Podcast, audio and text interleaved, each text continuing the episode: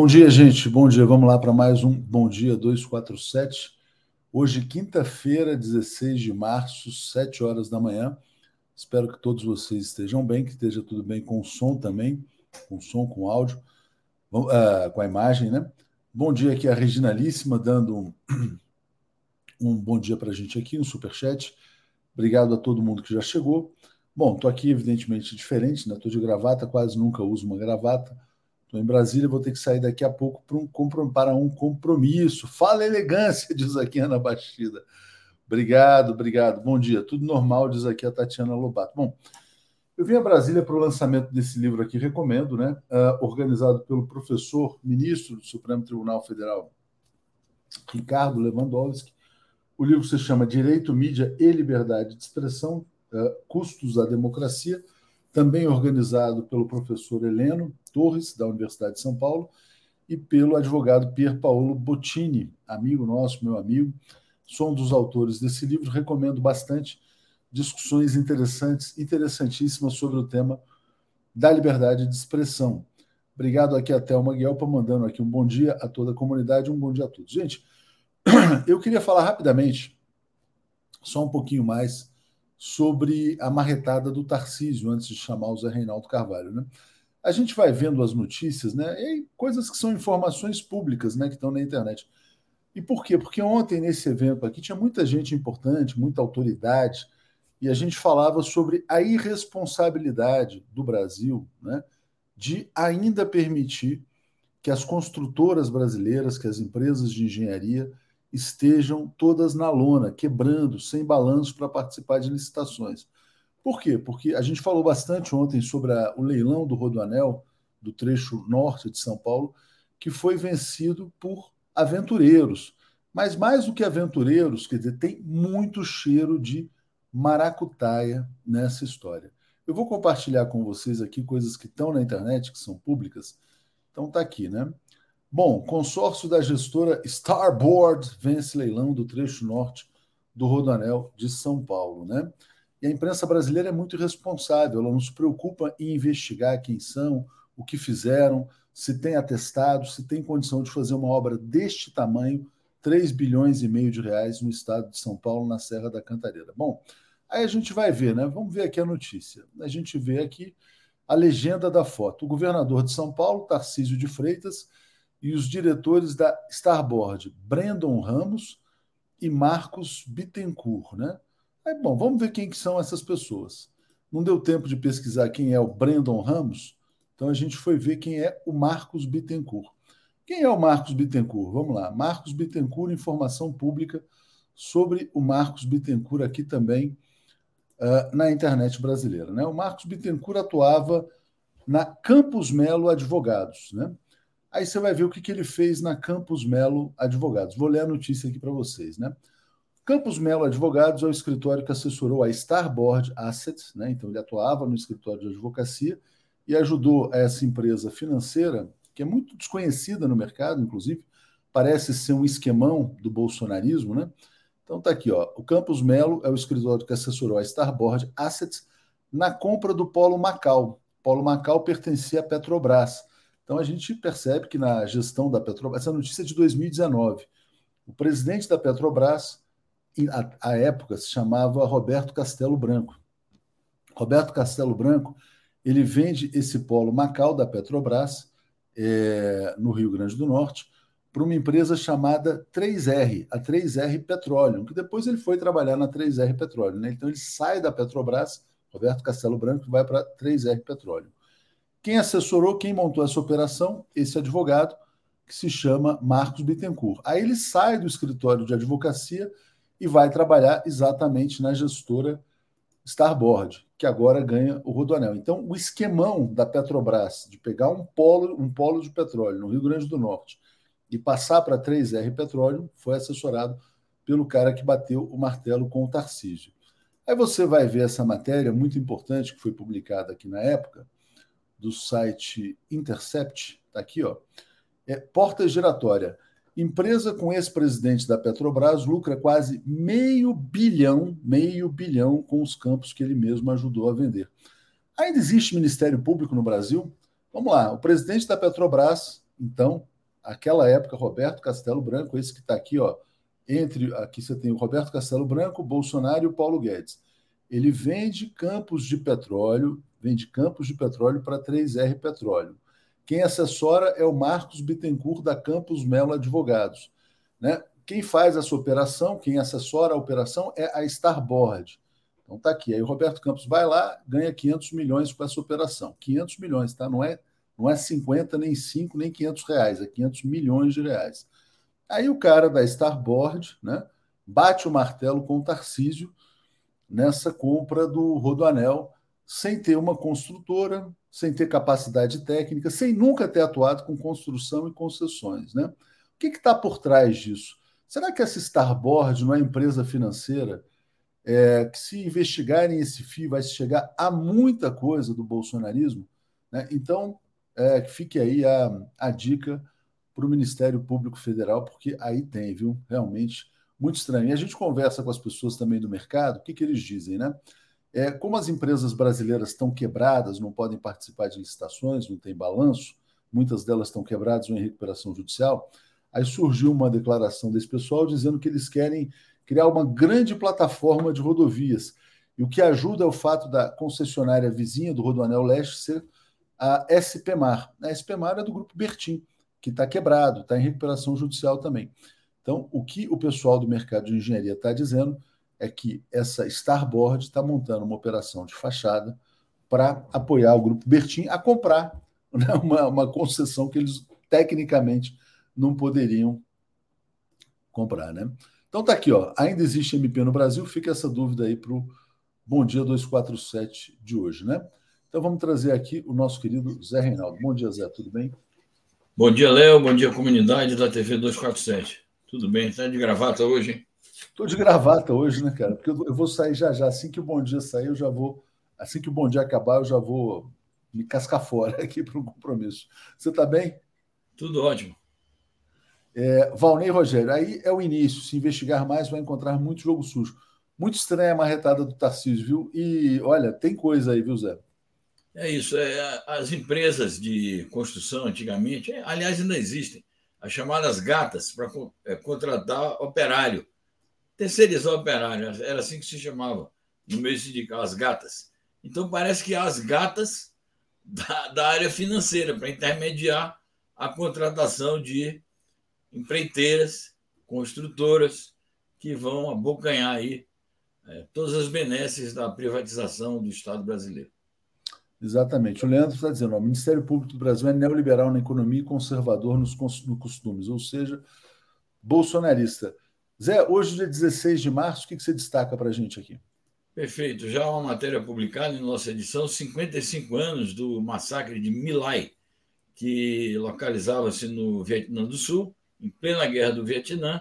As forças estadunidenses cometeram crimes de guerra, os mais inomináveis crimes contra a humanidade, mataram cerca de 500 pessoas, estupraram, é, serviciaram pessoas, enfim, torturaram.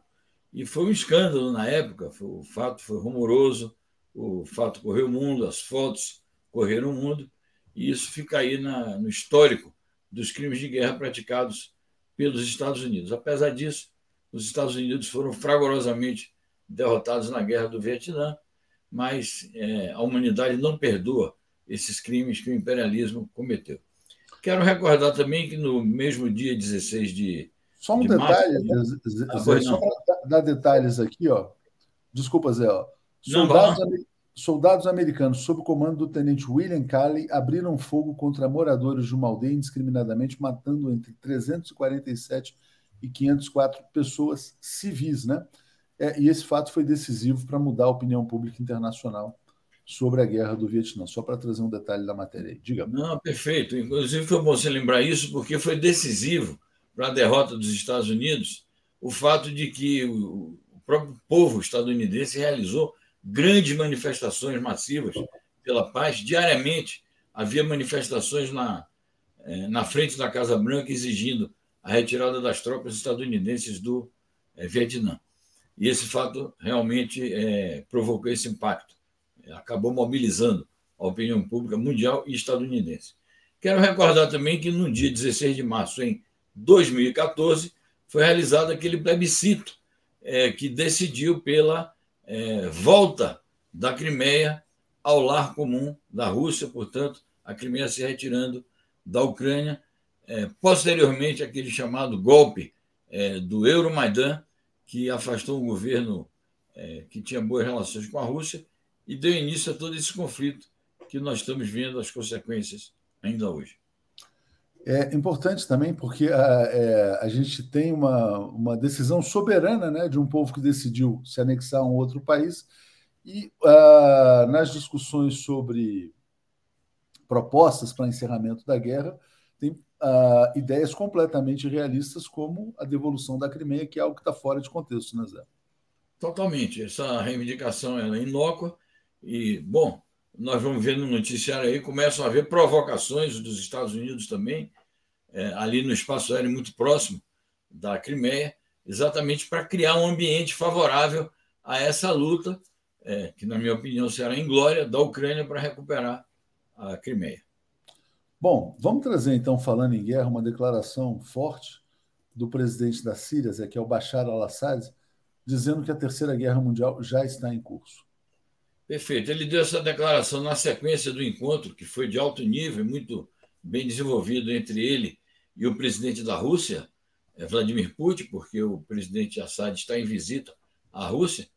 Eh, na sequência desse encontro, ele deu uma entrevista à agência russa Sputnik, em que faz um balanço das relações entre a Rússia e a Síria, eh, um balanço das relações entre a Síria e a Turquia, que são muito conflituosas, e, no decorrer da entrevista, ele enfatizou que, segundo a sua sensação, já estamos vivendo um, uma terceira guerra mundial, uma guerra globalizada, embora ele próprio faça a ressalva de que não é uma guerra tradicional, não é uma guerra é, de todos contra todos ainda, do ponto de vista militar, de uma confrontação direta entre as potências, adverte para o risco de um conflito nuclear, acha que a realidade da corrida é, armamentista nuclear cria limitações para que haja uma guerra mundial propriamente dita, é, mas, é, segundo a sua análise, é, coincidindo com a análise de muitos comentaristas, inclusive nós aqui temos defendido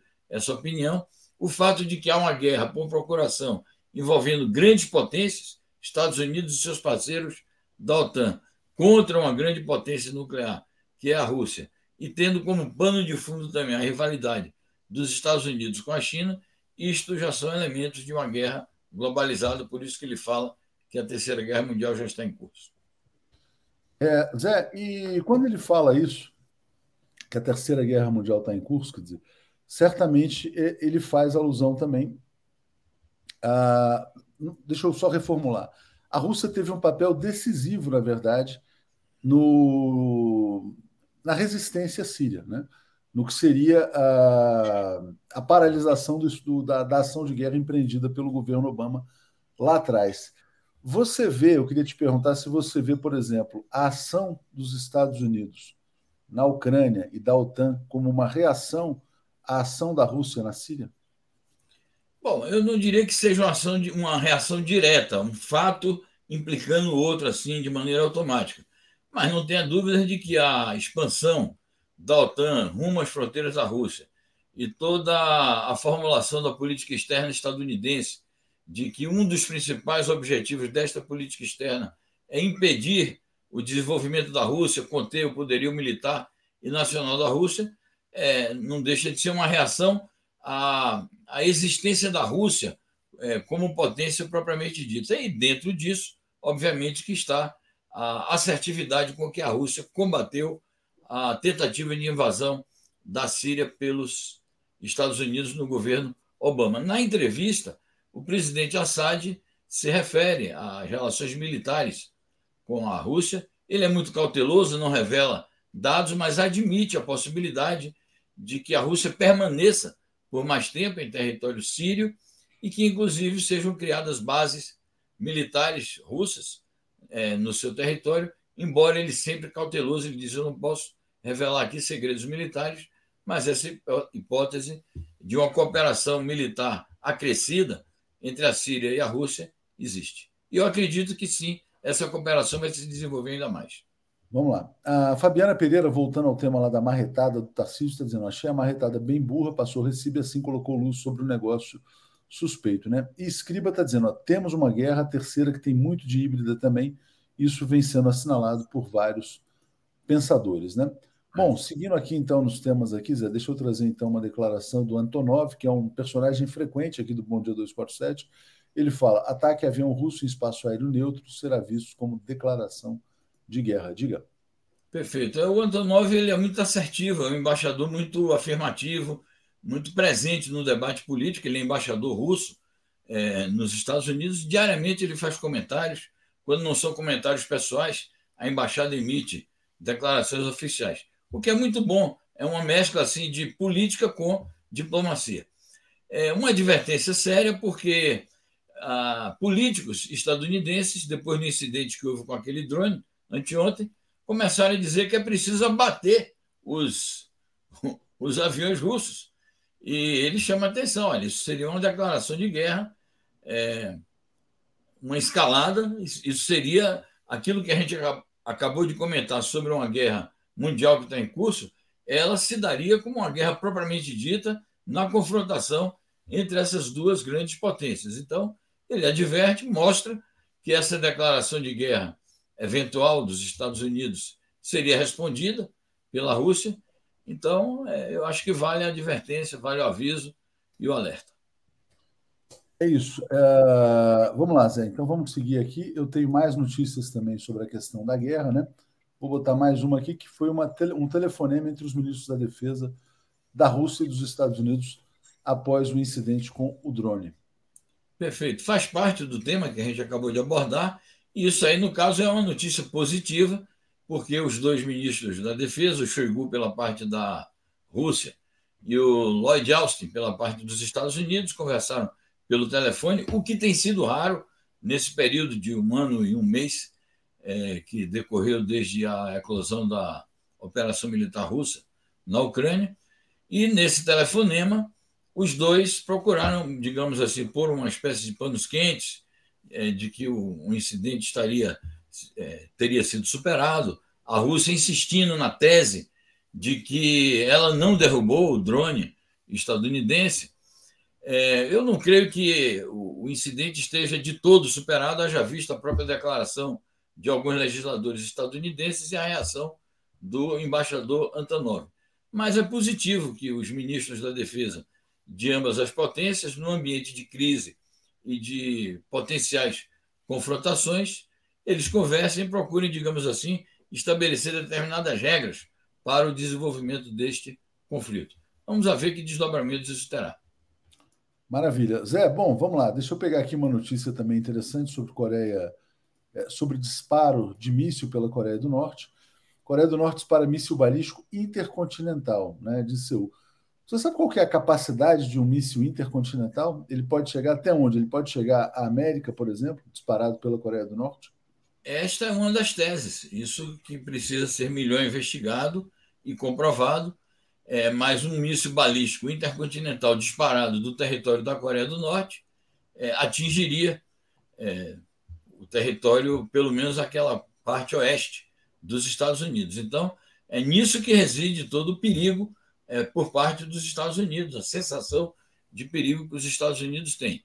Naturalmente que a Coreia do Norte está reagindo a um perigo também é, de que ela se sente ameaçada.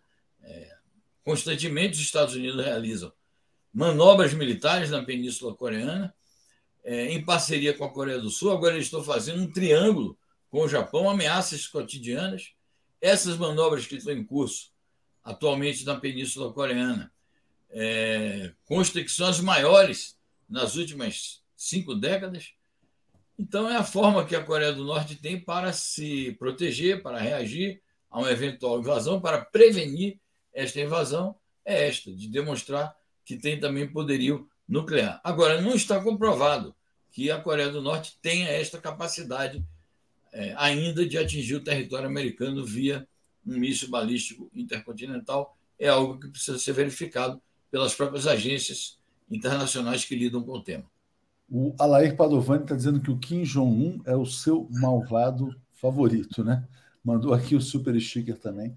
Agradeço aí pelo apoio à TV 247. Zé, ontem você participou de um evento muito importante, eu quero botar aqui na tela, com a presença do Xi Jinping. Então, o Zé Reinaldo esteve com o Xi. Está aqui, ó. Com a presença de Xi Jinping, o Partido Comunista da China promove diálogo com partidos políticos de todo mundo. Faz um resumo para a gente do que foi a fala do Xi é, neste bem. evento. Naturalmente, foi um evento virtual, é, um evento extraordinário, eu classifico como um magno evento, uma reunião do Partido Comunista da China com partidos comunistas de todo o mundo.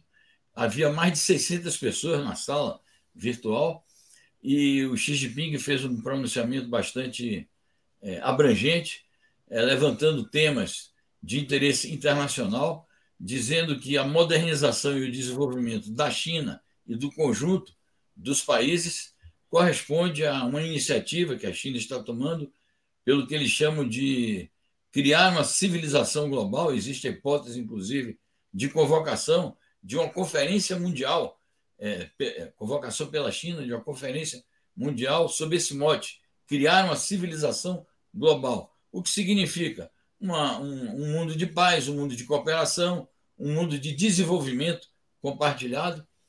E ele procurou, o presidente Xi procurou destacar a primazia que tem o povo chinês é, na questão do desenvolvimento, que todo o desenvolvimento nacional chinês é voltado para colocar o povo em primeiro lugar.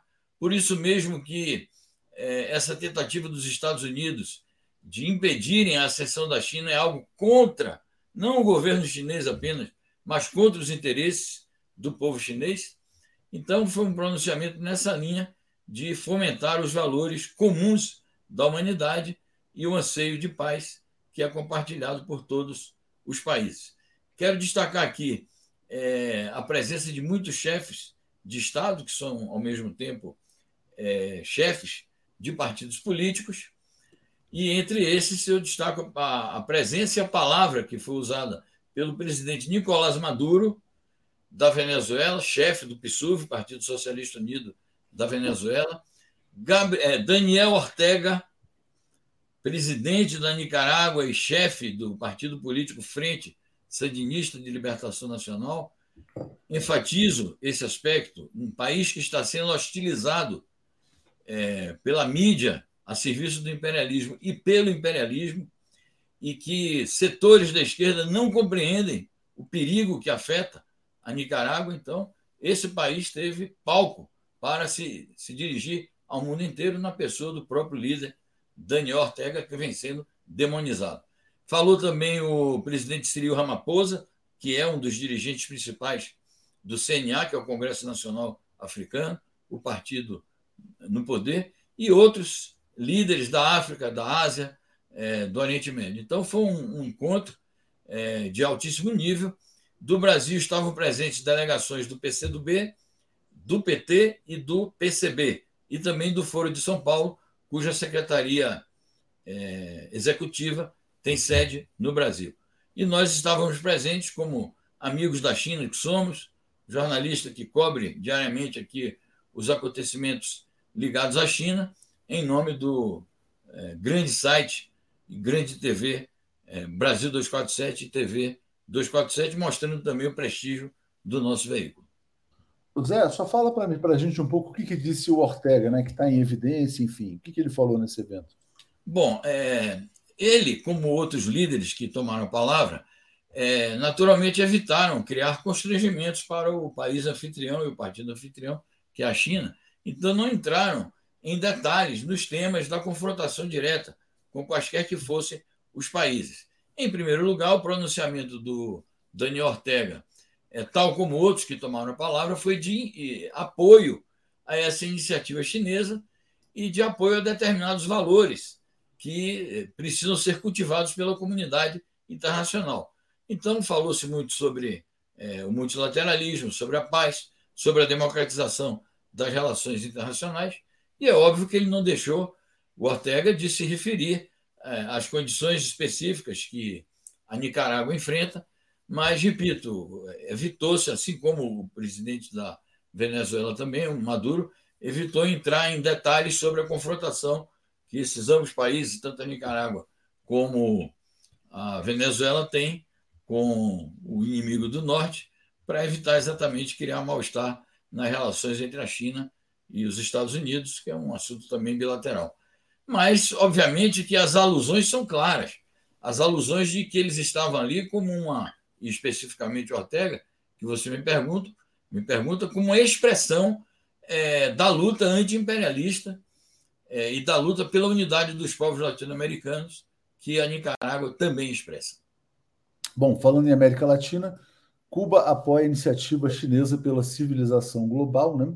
É, então, Dias Canel destacou a reunião de alto nível entre o PCC, o Partido Comunista Chinês, e partidos políticos globais, né? E a, é isso, né? Quer dizer, é uma, é uma civilização sem colonialismo, né, Zé?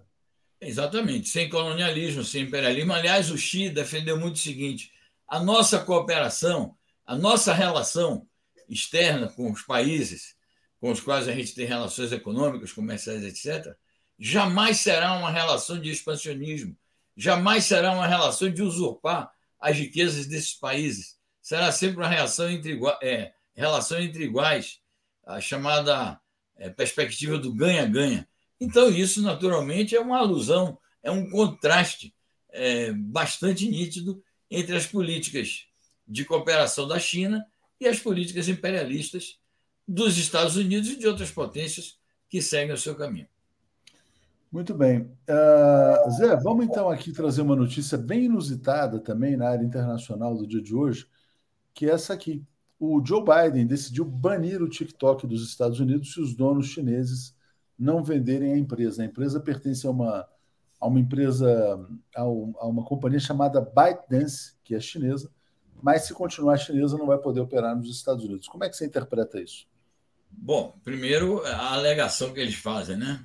Que os Estados Unidos fazem, alegam que é, essa empresa vai repassar dados é, para o Estado Nacional Chinês, como se não houvesse é, na China também uma política de proteção de dados. Então, eles insistem na tese de que as empresas, determinadas empresas chinesas, ainda que privadas, estão a serviço de um plano mirabolante é, de espionagem do Estado leviatânico chinês contra os Estados Unidos. Então, primeiramente, o absurdo da acusação.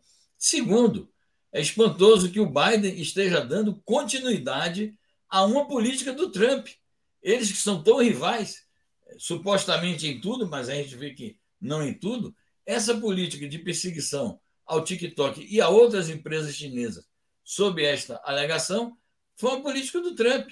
É, nós noticiamos aqui há três, quatro anos, é, sistematicamente, aquela campanha chegou aí para a justiça americana do, do Trump contra o TikTok. Então, é, o, o Biden dando continuidade a uma política do Trump. E certamente o Trump vai capitalizar isso na sua campanha eleitoral. E há um terceiro aspecto que é contraditório, é, mostra a incoerência dos Estados Unidos que dizem que defendem a liberdade de iniciativa, a liberdade de mercado, etc., etc., mas os Estados Unidos sistematicamente têm feito bullying contra as empresas chinesas, mostrando que a lei de mercado é, tem valor absoluto, mas não tropo, no caso dos Estados Unidos, em sua rivalidade com as potências que, é, que ele hostiliza, no caso aí, a China. Muito bem. Uh, Zé, e aqui uma última notícia que eu quero colocar, só para a gente falar rapidamente, eu vou seguir nesse tema também com o Paulo, com o Marcelo e com o Alex, que é essa crise financeira internacional, né? o Banco Central da Suíça decidiu emprestar 54 bilhões de dólares ao Credit Suisse. O Credit Suisse estava quebrando, exatamente porque a monarquia saudita rejeitou colocar mais dinheiro no Banco Suíço, né, que é tido como um dos maiores bancos do mundo. E agora quem vai socorrer é o Banco Central da Suíça. Perfeito. É o segundo caso em termos de país, né? Porque bancos já são quatro com este, três americanos e agora o Credit Suisse. Mas é o segundo caso é, atual em que um Estado nacional poderoso injeta dinheiro é, na banca para salvar a banca é, de uma crise que se pronuncia poderá ser uma crise global. Ao mesmo tempo, nós estamos observando que há muita inquietação nos mercados financeiros internacionais e desvalorização das ações de muitos bancos, Europa e Ásia afora. Então, nós estamos diante realmente de sinais de que uma grande crise financeira global pode estar em curso. É, então, chama atenção isso, que os, os países, as sociedades, os trabalhadores se preparem é, nesses países aí chamados metropolitanos, países poderosos, se preparem para cortes no, no gasto público relacionado com o provimento de bens públicos e de serviços públicos, porque o dinheiro vai ser desviado para salvar bancos, porque essa crise vem aí e a necessidade de injetar bilhões e bilhões de dólares e euros vai se impor. Zé, a gente está estourando aqui o tempo, mas veio uma pergunta direta para você. Vou te pedir para responder bem rápido. Rick está dizendo que Banco Suíço quebrando é o fim do mundo. E Jairo Costa, a política ganha-ganha da China pode trazer mudanças na política unilateral dos Estados Unidos? Quer dizer, os Estados Unidos podem adotar um discurso de maior cooperação em função do que a China está fazendo? Bom, discurso talvez sim, mas na prática acho que não. Os Estados Unidos têm, por essência, a dominação. Agora, o que eu acho que sim, essa política da China pode impactar é no conjunto das relações internacionais, na medida que ela vai predominando nas relações comerciais, ela vai ter a possibilidade de aplicar cada vez mais este padrão, e isso, naturalmente, a médio e longo prazo vai mudar a realidade das relações econômicas internacionais. É, obrigado, Zé. Vou chamar aqui então Paulo, Marcelo e o Alex. Valeu, abraço. Muito bem, um bom programa a todos. Valeu. Paulo, Marcelo, Alex aqui, bom dia a vocês. Tudo bem? Tudo bem? Tudo em paz? Tudo bem? Tudo em paz? Tudo bem? Bom dia, bom dia, bom dia. Bom dia, bom dia, bom dia. vambora, vambora, vambora. Diga, Marcelo, tudo bom? Bom dia. Bom dia, comunidade. Bom dia, Léo. Bom dia, Paulo. Bom dia, Alex. É, bom, bom, dia. dia. Essa, era, essa era, era, o prefixo da Jovem Pan. É. A Jovem Pan era uma rádio. É. Né? E você vambora, sabe, Alex? Vambora, tá na hora. Alex, é. o meu primeiro emprego na Rádio é. Globo, em 74, era rádio escuta. Eu ficava trancado numa sala e eu era obrigado, não tinha internet, as ligações telefônicas naquela época eram feitas por meio de telefonista. Você não, não ligava direto para São Paulo. Então a gente ficava gravando a Jovem Pan, o Ney Gonçalves Dias, se eu não me engano, que era é, quem apresentava. José gravando, Gravando essas, esse noticiário para roubar a notícia de São Paulo. Eu tinha que degravar tudo, datilografar e passar para a redação fazer. Você era, o, você era o pioneiro do chat GPT, Marcelo. Antes de é, inventar é. no chat GPT, o Marcelo fazia rádio escuta. Paulo Moreira Leite, quando quebra um banco suíço, né, é o fim do mundo, né? 54 bilhões de dólares, o dólar disparou, o dólar está acima de 5,30. As condições para o presidente Lula estão se tornando mais complexas, né? A crise de 2008 ele enfrentou, falou que seria uma marolinha, conseguiu ultrapassar, mas parece que o ambiente não está muito legal, não. Diga lá, Paulo. Olha, antes dessa, desse colapso, né? do Credit, do Credit Suisse, que é um banco que existe no mundo inteiro, que opera muito, que tem, tem em tese reservas que pareciam sólidas, mas não, não, não, se mostraram tanto, e agora precisam de uma operação de, de salvamento do próprio governo suíço, quer dizer, é uma situação diferente.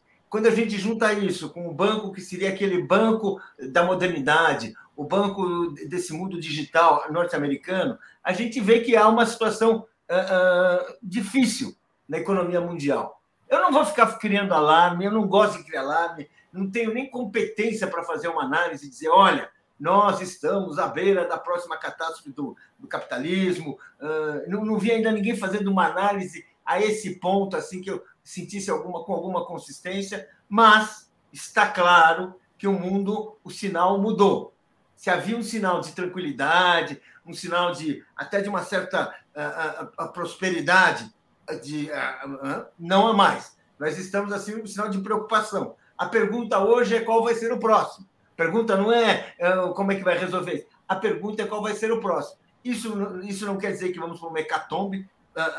Uh, por favor, não vamos pensar nisso. Mas realmente, realmente, a situação mudou. E isso vai colocar desafios, sim, para o governo Lula, para quem quer ajustar a economia, para quem quer mudar um curso de ajuste, de, uh, de, de, contenção de gastos, que no fundo é de trans, é, é empobrecimento da população, corte de serviços públicos, para uma política de expansão. Esse é o desafio que eu acho que vai ser colocado aí uh, para o governo Lula e que ele terá de responder. Vai responder, existe, a economia tem uh, conhecimento para responder, uh, existe história econômica no pensamento econômico para enfrentar essas situações, mas é uma, uma, uma, uma novidade.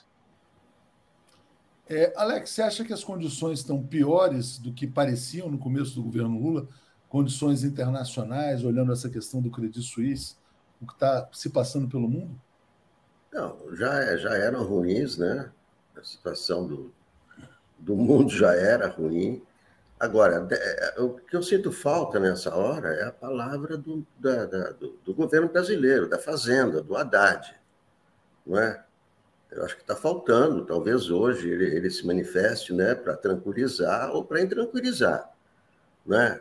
Isso é, é, o prenúncio de alguma coisa ou são, são uh, casos isolados? Ah, eu, ontem eu ouvia a Mônica De dizendo que são coisas isoladas, que não atingem o Brasil, que aí são, são dois bancos de big techs dos Estados Unidos que se encheram de papéis do governo, que o crédito já estava mal das pernas, que isso aí não vai mas é a palavra de uma economista, né? Claro, ela é qualificadíssima e tudo.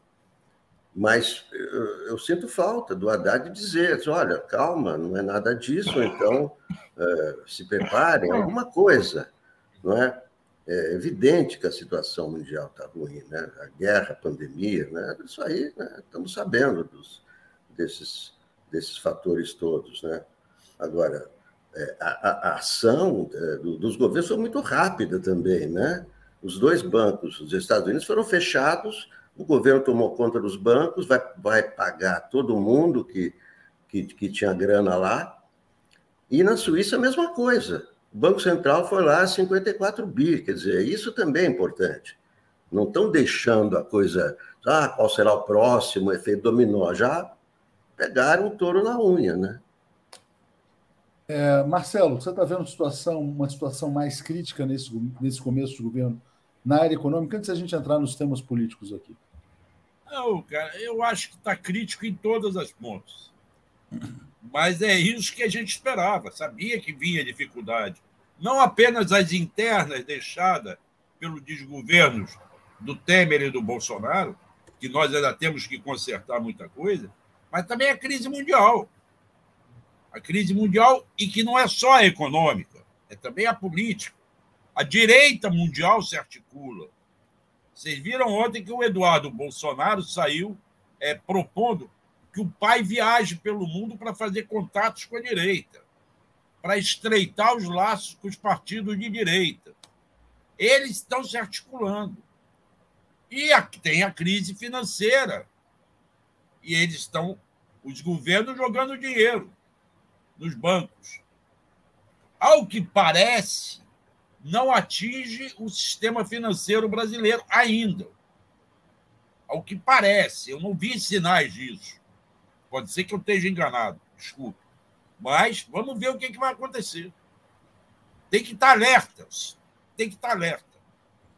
Bom, vamos falar então agora da política nacional, da questão mais polêmica do dia de ontem, uma decisão importante, que foi a decisão do ministro Alexandre de Moraes de restituir, na verdade, o mandato ao governador do Distrito Federal, Ibanez Rocha. Né?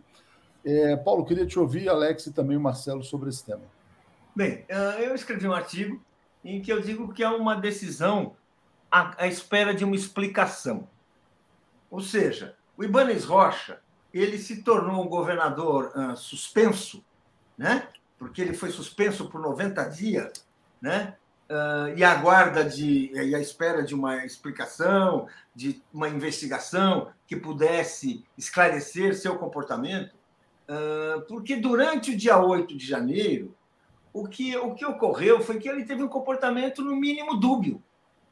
Enquanto assim se esperava que ele montasse a, a participasse da resistência, aquele golpismo que estava ali assim escancarado na porta dos quartéis, depois na Praça dos Três Poderes, tudo isso, ele, ele teve uma atitude de assim de distribuir, espalhar mensagens absurdamente tranquilizadoras para o próprio ministro da Justiça, o Flávio Dino, que recém-possado já estava ali corretamente preocupado, a própria ministra do Supremo, que mandou uma mensagem para ele, preocupada, ele respondeu como: oh, estamos cuidando disso, já estamos com tudo, tudo em mãos e tudo. Ou seja, um comportamento uh, uh, leviano. E, ou seja, quando a gente pensa na, no que aconteceu no dia 8, é preciso ver o, o impacto dessa, dessa, dessa postura tranquila, né? Do, do, governador de Brasília, responsável pela Polícia Militar, responsável por vários outros instrumentos da segurança pública, e que nós ficamos assim ao léu. Ou seja, enfrentamos uma situação absurda né, de um pré-golpe de Estado na terra dele. Então, quando o Alexandre de Moraes determina que ele seja suspenso, e essa decisão é referendada pelo Supremo, que é importante a gente, a gente a gente uh, recordar, sublinhar aqui, bem, uh, fica uma. Fica uma queremos saber o que foi feito. Porque, vamos dizer assim, não dá para suspender, não é que nem aquela coisa, mau aluno, né? Eu já fui, eu era muito mau aluno na escola. Então, volta e meia, ha, suspenso, vai para fora, fica fora. Ficava 20 minutos e voltava para a sala de aula. Mas não é isso que ele está falando. Estamos falando de uma situação muito mais concreta e muito mais grave. É, Alex, você acha que a volta do Ibanez é uma decisão acertada do Alexandre de Moraes? É o seguinte, ele foi investigado durante dois meses, né? E a investigação chegou à conclusão de que ele não representa nenhum perigo. Né? O próprio ministro da Justiça, Flávio Dino, está avalizando essa decisão do Alexandre de Moraes. Então, acho que não é uma coisa assim que o Alexandre de Moraes tirou da cabeça dele. Houve investigação durante dois meses, janeiro, dois meses e meio. Essa investigação chegou à conclusão de que ele não cometeu uma ilegalidade que é, justifique o afastamento do governo. É uma coisa muito grave. Foi omisso, acreditou no Anderson Torres. Agora, o Anderson Torres, que parece que é o elemento central dessa trama, continua preso. Então, isso não quer dizer que, o Alexandre de Moraes está aliviando para o lado dos golpistas, nada disso. Eu acho que ele está demonstrando o seguinte: ele está né, tá limpando a área, esse sim, esse não. Então, ele preventivamente foi suspenso. Se investigou, volta, volta ao governo. Anderson Torres, preso. Esse sim, esse é o elemento chave. Esse é, o que permitiu a invasão dos três poderes. E por isso ele continua preso. É, ou seja, o que você está dizendo é o seguinte: quer dizer, que o Ibanez cometeu o erro político de nomear o Anderson Torres, mas não há provas diretas contra ele. Né? Wesley Dourado está dizendo, a investigação continua em curso. Diga, Marcelo. Eu concordo plenamente com o Alex. Acho que o, Paulo Moreira Leite é, deixou de lado um outro ponto: o devido processo legal. O, o Ibanês foi afastado quando havia suspeita de que ele tinha feito corpo mole. Ele cometeu um grande ato irresponsável por esse ele terá que responder o resto da vida, que foi reconduzir Anderson Torres à Secretaria de Segurança e não colocar freios. Houve a posse do dia primeiro, depois dos atos do vandalismo do dia 12, depois da ameaça de bomba no dia 24 de dezembro, houve a posse do dia primeiro sem nenhum problema. O Júlio Daniel era o secretário de Segurança. O Ibanês queria nomear o Anderson Torres antes do dia primeiro. Foi alertado para não nomear jamais, e muito menos antes do dia primeiro. Resolveu esperar pelo dia 2. Até o dia primeiro, tudo correu normal. Todos os esquemas de segurança foram feitos normalmente. Quando, dia 2, o Anderson Torres assume, ele muda a cúpula da segurança pública. Esta foi a responsabilidade. Depois vem aquilo que o Paulo chamou a atenção no dia 8, das respostas dúbias do Ibanês. Eu até cheguei a trazer aqui que ele tinha dormido à tarde, tomado um gorós a mais. Isso não ficou caracterizado pelos horários das mensagens, pelo menos, a não ser que outra pessoa tenha passado mensagem do celular dele.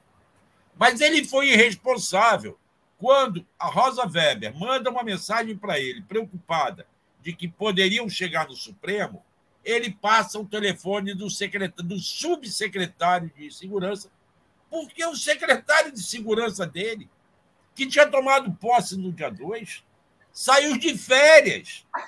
As férias eram dia 9. E ele viajou dia 6. Dois dias antes.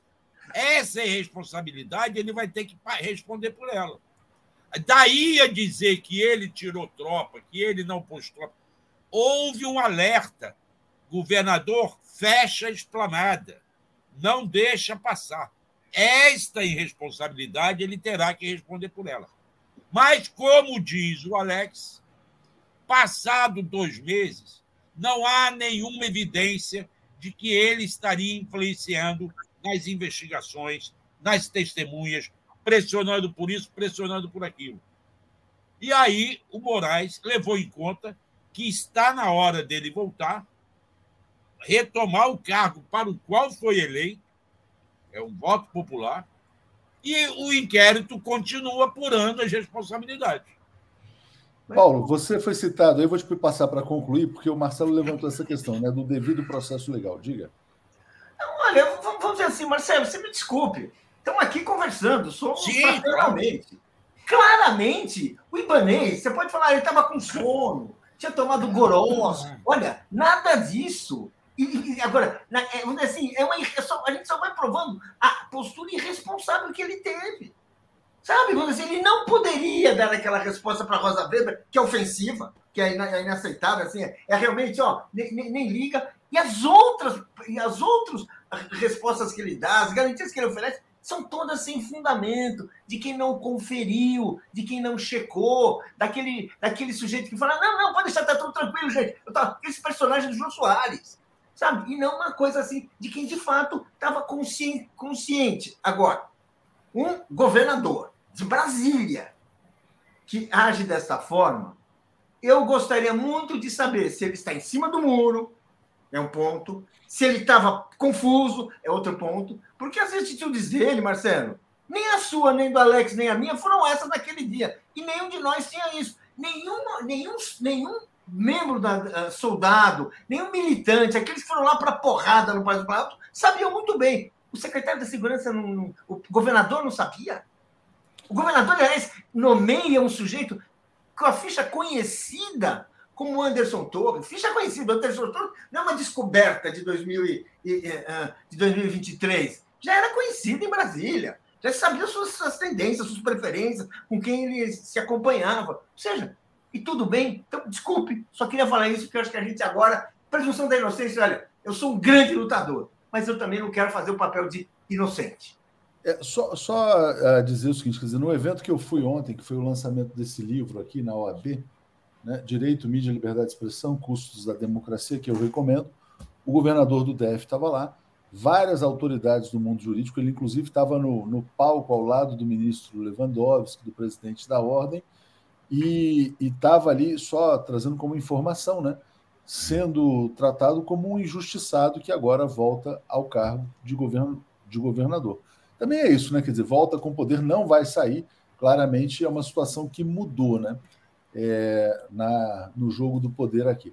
Eu queria botar uma outra notícia aqui para a gente comentar, porque ontem houve protesto de estudantes contra a mudança do ensino, na verdade, a decisão do governo federal de não reavaliar o novo ensino médio, que foi uma mudança que aconteceu no governo do Temer. Né? Aí o Camilo Santana, ontem à noite, reagiu e disse que vai propor um diálogo com a sociedade para reavaliar o novo ensino médio.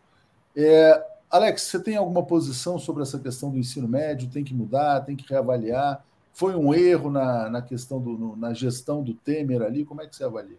Não, olha, é o seguinte, Léo. Não, é o seguinte, eu acho que é, dizer, a, internet, as redes sociais obrigam a gente a palpitar sobre tudo, saber sobre tudo, a educação, a economia, a política. Não, pode pular. É, Se não quiser, cultura. pode pular. Olha, eu, eu, não, eu não tenho essa capacidade de, né, de tanto conhecimento para saber. Eu, na verdade, eu não sei o que, é. Eu sei que o ensino médio brasileiro é fraco, isso eu sei. Né? Não, mas a mudança do ensino médio foi uma mudança que, na verdade, permitiu aos alunos escolher o itinerário, né? Quer dizer, então seria o seguinte, quer dizer, você vai para humanas, você vai para exatas, você vai para biológicas, essa foi uma reforma. O que os críticos dizem é que na educação pública isso significou o sucateamento da educação pública, praticamente liquidou com o ensino de humanas nas escolas públicas, né? Por quê? Porque pública ninguém escolhe humanas? Não, não, é porque não, na escola pública. Quando eu estudava, escola... eu podia escolher também. Não, sim, mas é, enfim, mas o novo ensino médio ele é, ele é aplicado nas escolas privadas tal. E na escola pública, basicamente, estão se demitindo os professores de história, de sociologia, de filosofia, etc. e tal, e está virando uma coisa de ensino de português e matemática. Por mas... isso que tem tanta gente na educação criticando a base, a BNCC e tal, essa coisa. Mas, enfim, ontem houve protestos né, contra o novo ensino médio o Camilo, que meio que estava seguindo né, o que já vinha desde o Temer, agora está abrindo uma roda de discussão. O Leonardo está dizendo aqui, o novo ensino médio é um grande erro. Deixa eu passar para o Paulo, então, e do Paulo para o Marcelo. Diga, Paulo. Olha, de fato, eu preciso admitir que eu tenho pouco conhecimento específico sobre essa discussão. Mas eu tenho a memória, né? E, em geral, a juventude tem sensibilidade e tem razão. Quando a gente vê os estudantes protestando contra uma medida educacional, é porque eles devem ter muito a dizer. Eu acho isso muito importante, eles precisam assim uh, uh, uh, ser ouvidos. E eu não acho que nós estejamos assim. Eu acho que isso é uma discussão que atropelou o Camilo Santana. Apareceu um protesto, apareceu que ele está falando, vamos, vamos reavaliar o novo ensino médio. Acho que tem que ser, isso tem que, tem que ser feito. Agora, vamos dizer assim, é melhor fazer isso com um plano, um projeto que eu não estou vendo. É, quem tem vindo aqui à TV 247 com frequência é o Daniel Cara, ele critica é. muito o novo ensino médio é, e a influência das fundações privadas é, no MEC, a suposta influência. Né? Então é isso que está sendo colocado, e ontem houve manifestação. Diga, Marcelo. Eu acho, Léo, que o 247 deve fazer o que o Camilo Santana já deveria ter feito desde janeiro. Abrir o diálogo, abrir a conversa. Vamos trazer especialistas aqui além do Daniel Caras, que tem colocado muito bem as posições dele, para debatermos o que, é que esse ensino médio, aonde essa reforma está errada.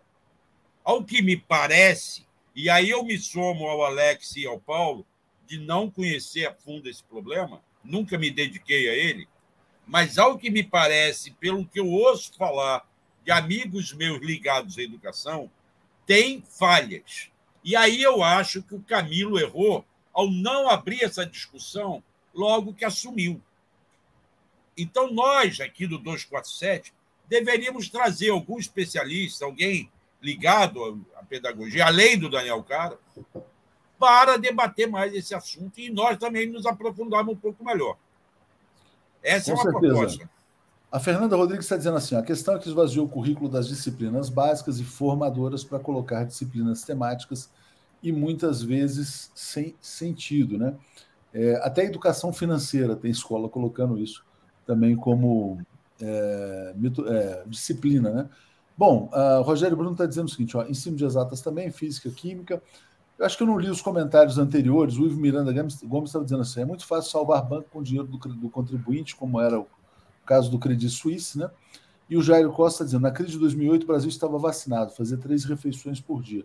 Hoje o Brasil vem de uma epidemia que não se vacinou e comia osso e pele de galinha. É um cenário desfavorável, mas temos Lula, né? É, está dizendo: o modelo de educação é uma farsa. O aluno chega para o vestibular e cobram o que não deram, né? Realmente tem que se repensar bastante a questão da educação.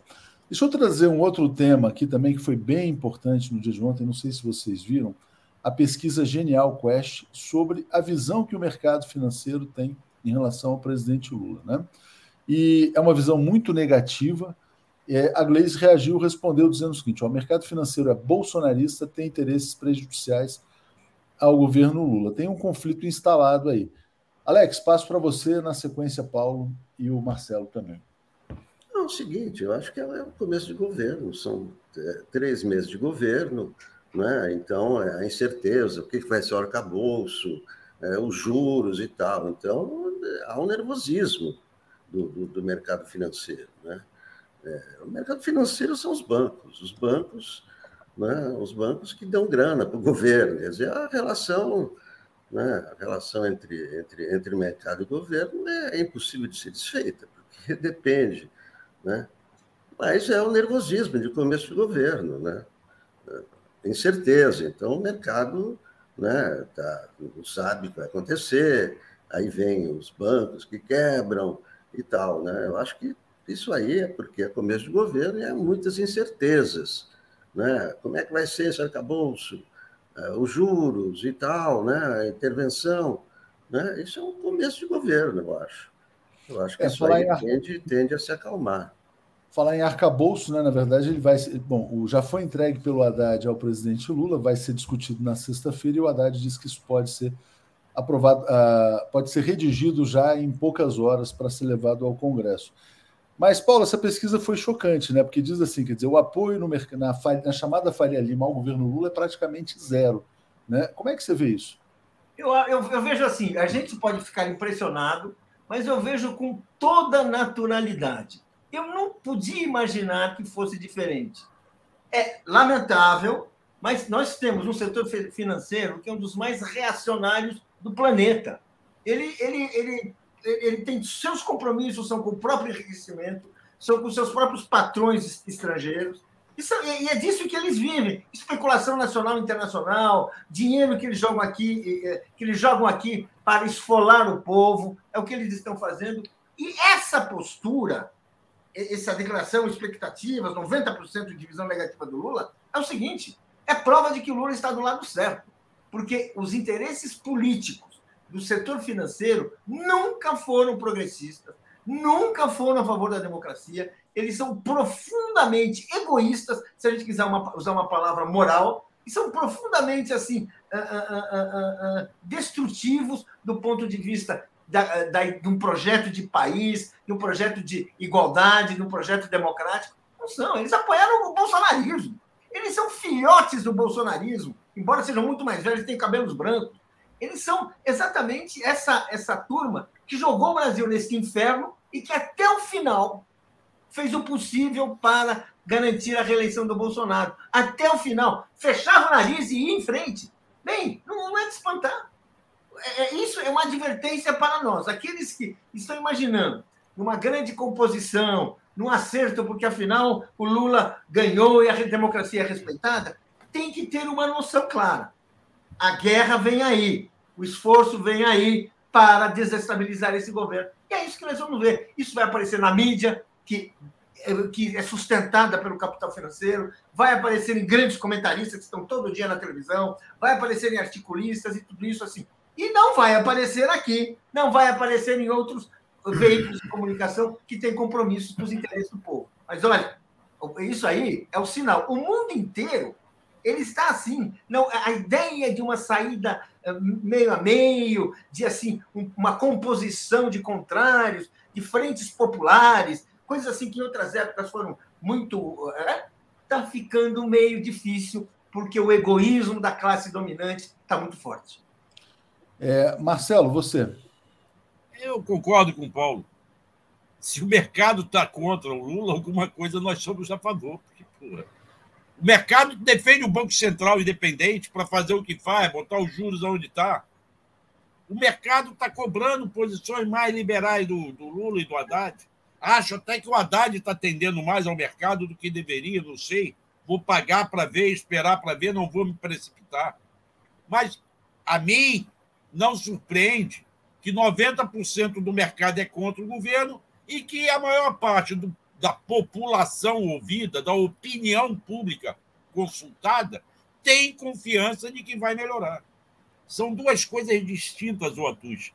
Uma é a crise financeira mundial, que está aí. Mas há uma expectativa de melhoras para o povo brasileiro pelas mudanças que esse governo está fazendo, já começou a fazer. E isso traz uma expectativa, sim, de melhora para todo mundo.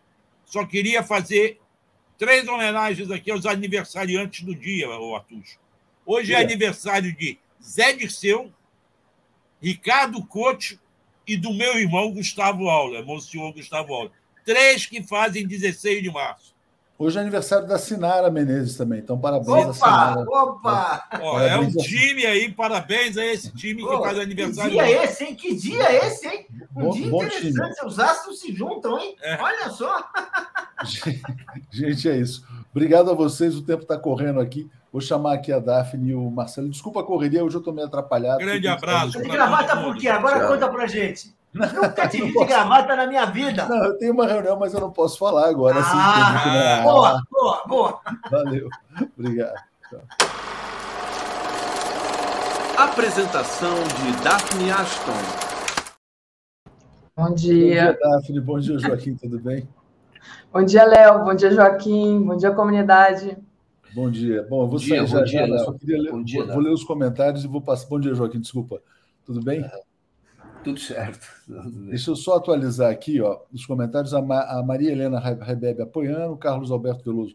Sobre o caso libanês, né? A culpa tem que ser provada em matéria penal. Se o secretário é corrupto, não é culpa do governador, a menos que se prove. Torres e coronéis presos arcaram com o crime e não incriminaram o governador.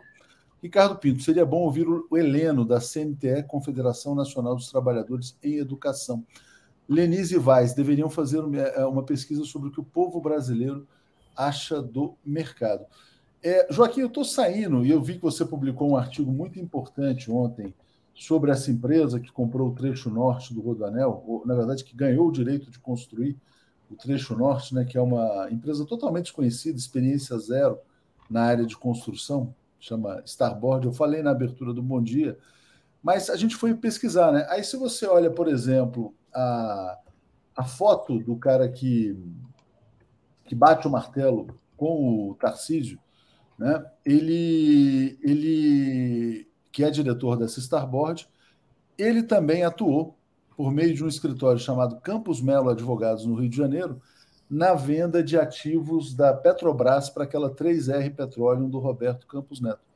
Tá parecendo que essa Starboard pode ser. Eles, falavam, eles que gostavam tanto de falar de caixa preta do BNDES, parece que existe uma caixa preta do bolsonarismo.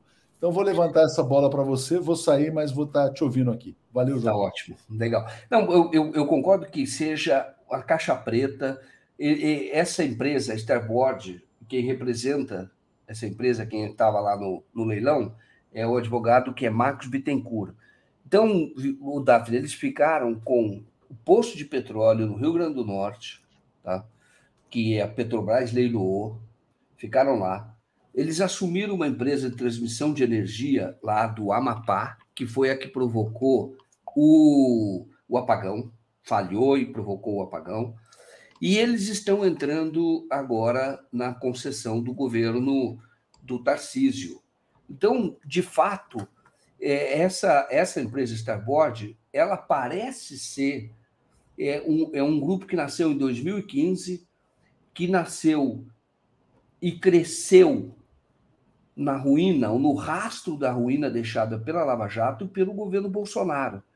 Então, de fato, é preciso investigar essa empresa, porque eles não são especialistas em nada. O que eles fazem é administrar recursos. E esses recursos vêm de onde? E muitas vezes eles também atuam em empresas que estavam quebradas.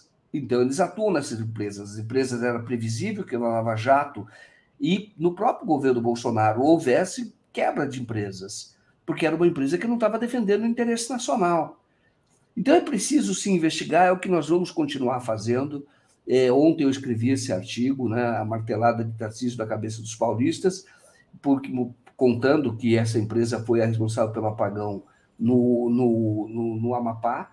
Conto também um, um, um pouco dessa relação, do crescimento dela a partir da Lava Jato, e nós vamos continuar nessa história. Eu tenho outras entrevistas para fazer, continuaremos a fazer, porque o prejudicado será, o, o, no caso da, do, do Rodanel, pode ser o povo paulista, porque essa empresa ela não tem experiência nenhuma em construção, zero.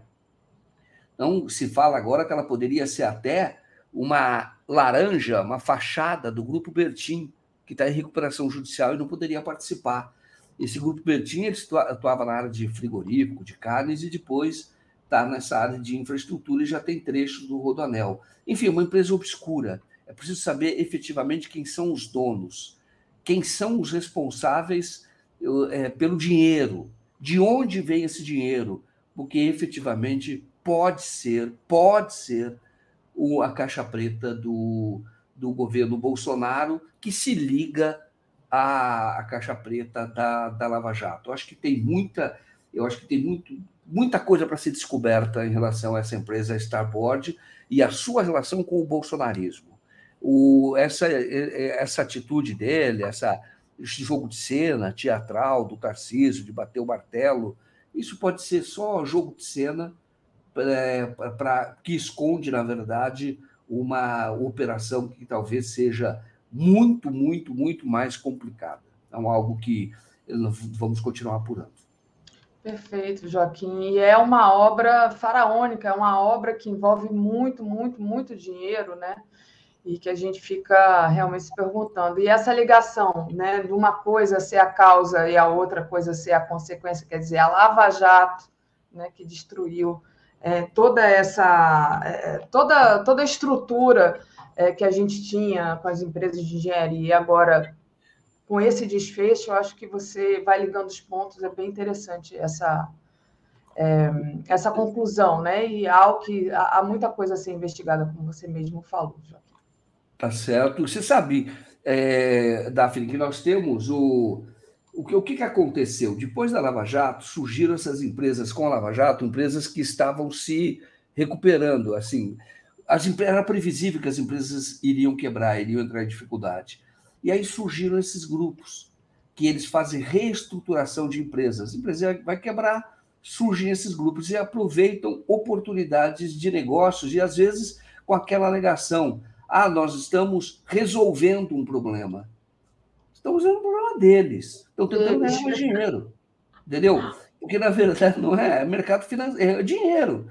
É mercado financeiro. Eles, eles, de algum lugar, têm capital, ou pelo menos eles têm lobby, isso é que é importante, talvez seja mais importante que o próprio capital, eles têm trânsito político e conseguiram na Petrobras postos de petróleo, assumiram uma empresa lá no Amapá e agora no governo Tarcísio.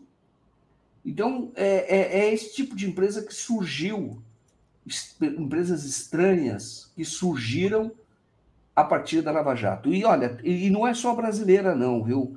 Então você tem um caso, por exemplo, da, da que eu estou trabalhando muito daquela empresa de, é, indonésia, sino-indonésia, que é a Paper, ela veio por é, entrar numa área em que o Brasil estava crescendo muito aqui, que é de papel e celulose. Como? Na esteira das dificuldades, à época, do grupo JF. Então, é é, é, é, são, são grupos que estão ganhando dinheiro, porque às vezes eu vejo que as pessoas criticam ah, o mercado, é, o mercado, o mercado não é nada, o mercado é isso, o mercado é aquilo, o mercado não é nada. Agora, aqueles, o mercado é um instrumento. Já disse isso 200 vezes. Ah, o, o MST está no mercado, está na Bolsa de Valores. É uma feira. Agora, existem aqueles que manipulam o mercado, especulam, se aproveitam de situações difíceis.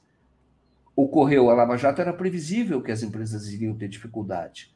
Então, você teve essa empresa Starboard se estruturando aqui, e você tem um braço também daqueles empregadores do Moro, contratantes do Moro, que é a Álvares e Marçal. A Álvares e Marçal conseguiu autorização, até autorização da CVM, para atuar na compra de qualquer ativo aqui no Brasil. Por quê? Porque o Brasil ficou barato. O Brasil, em 2014, o Brasil era um país que estava num preço elevado. Que eu falo que é o preço das próprias empresas, o preço de imobiliário. O Brasil estava num preço elevado. Vinha a Copa do Mundo, vinha a Olimpíada. Então, o, o, se você for considerar eh, o preço em dólar, muito mais elevado ainda, porque a moeda estava forte.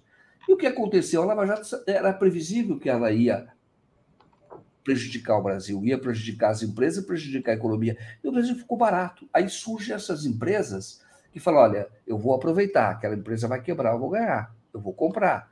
E aí tem trânsito político, tem trânsito muitas vezes no judiciário, que é o caso. Quem proporcionou tudo isso foi Sérgio Moro e Deltan Dallagnol. E, e, surgiram essas empresas. Starboard é uma, Álvares e Marçal também está estruturada para comprar ativos no Brasil. Então, ela, ela tem um fundo fora do Brasil, em que ela, ela capta esses recursos e os, os acionistas eles dão uma espécie de carta branca.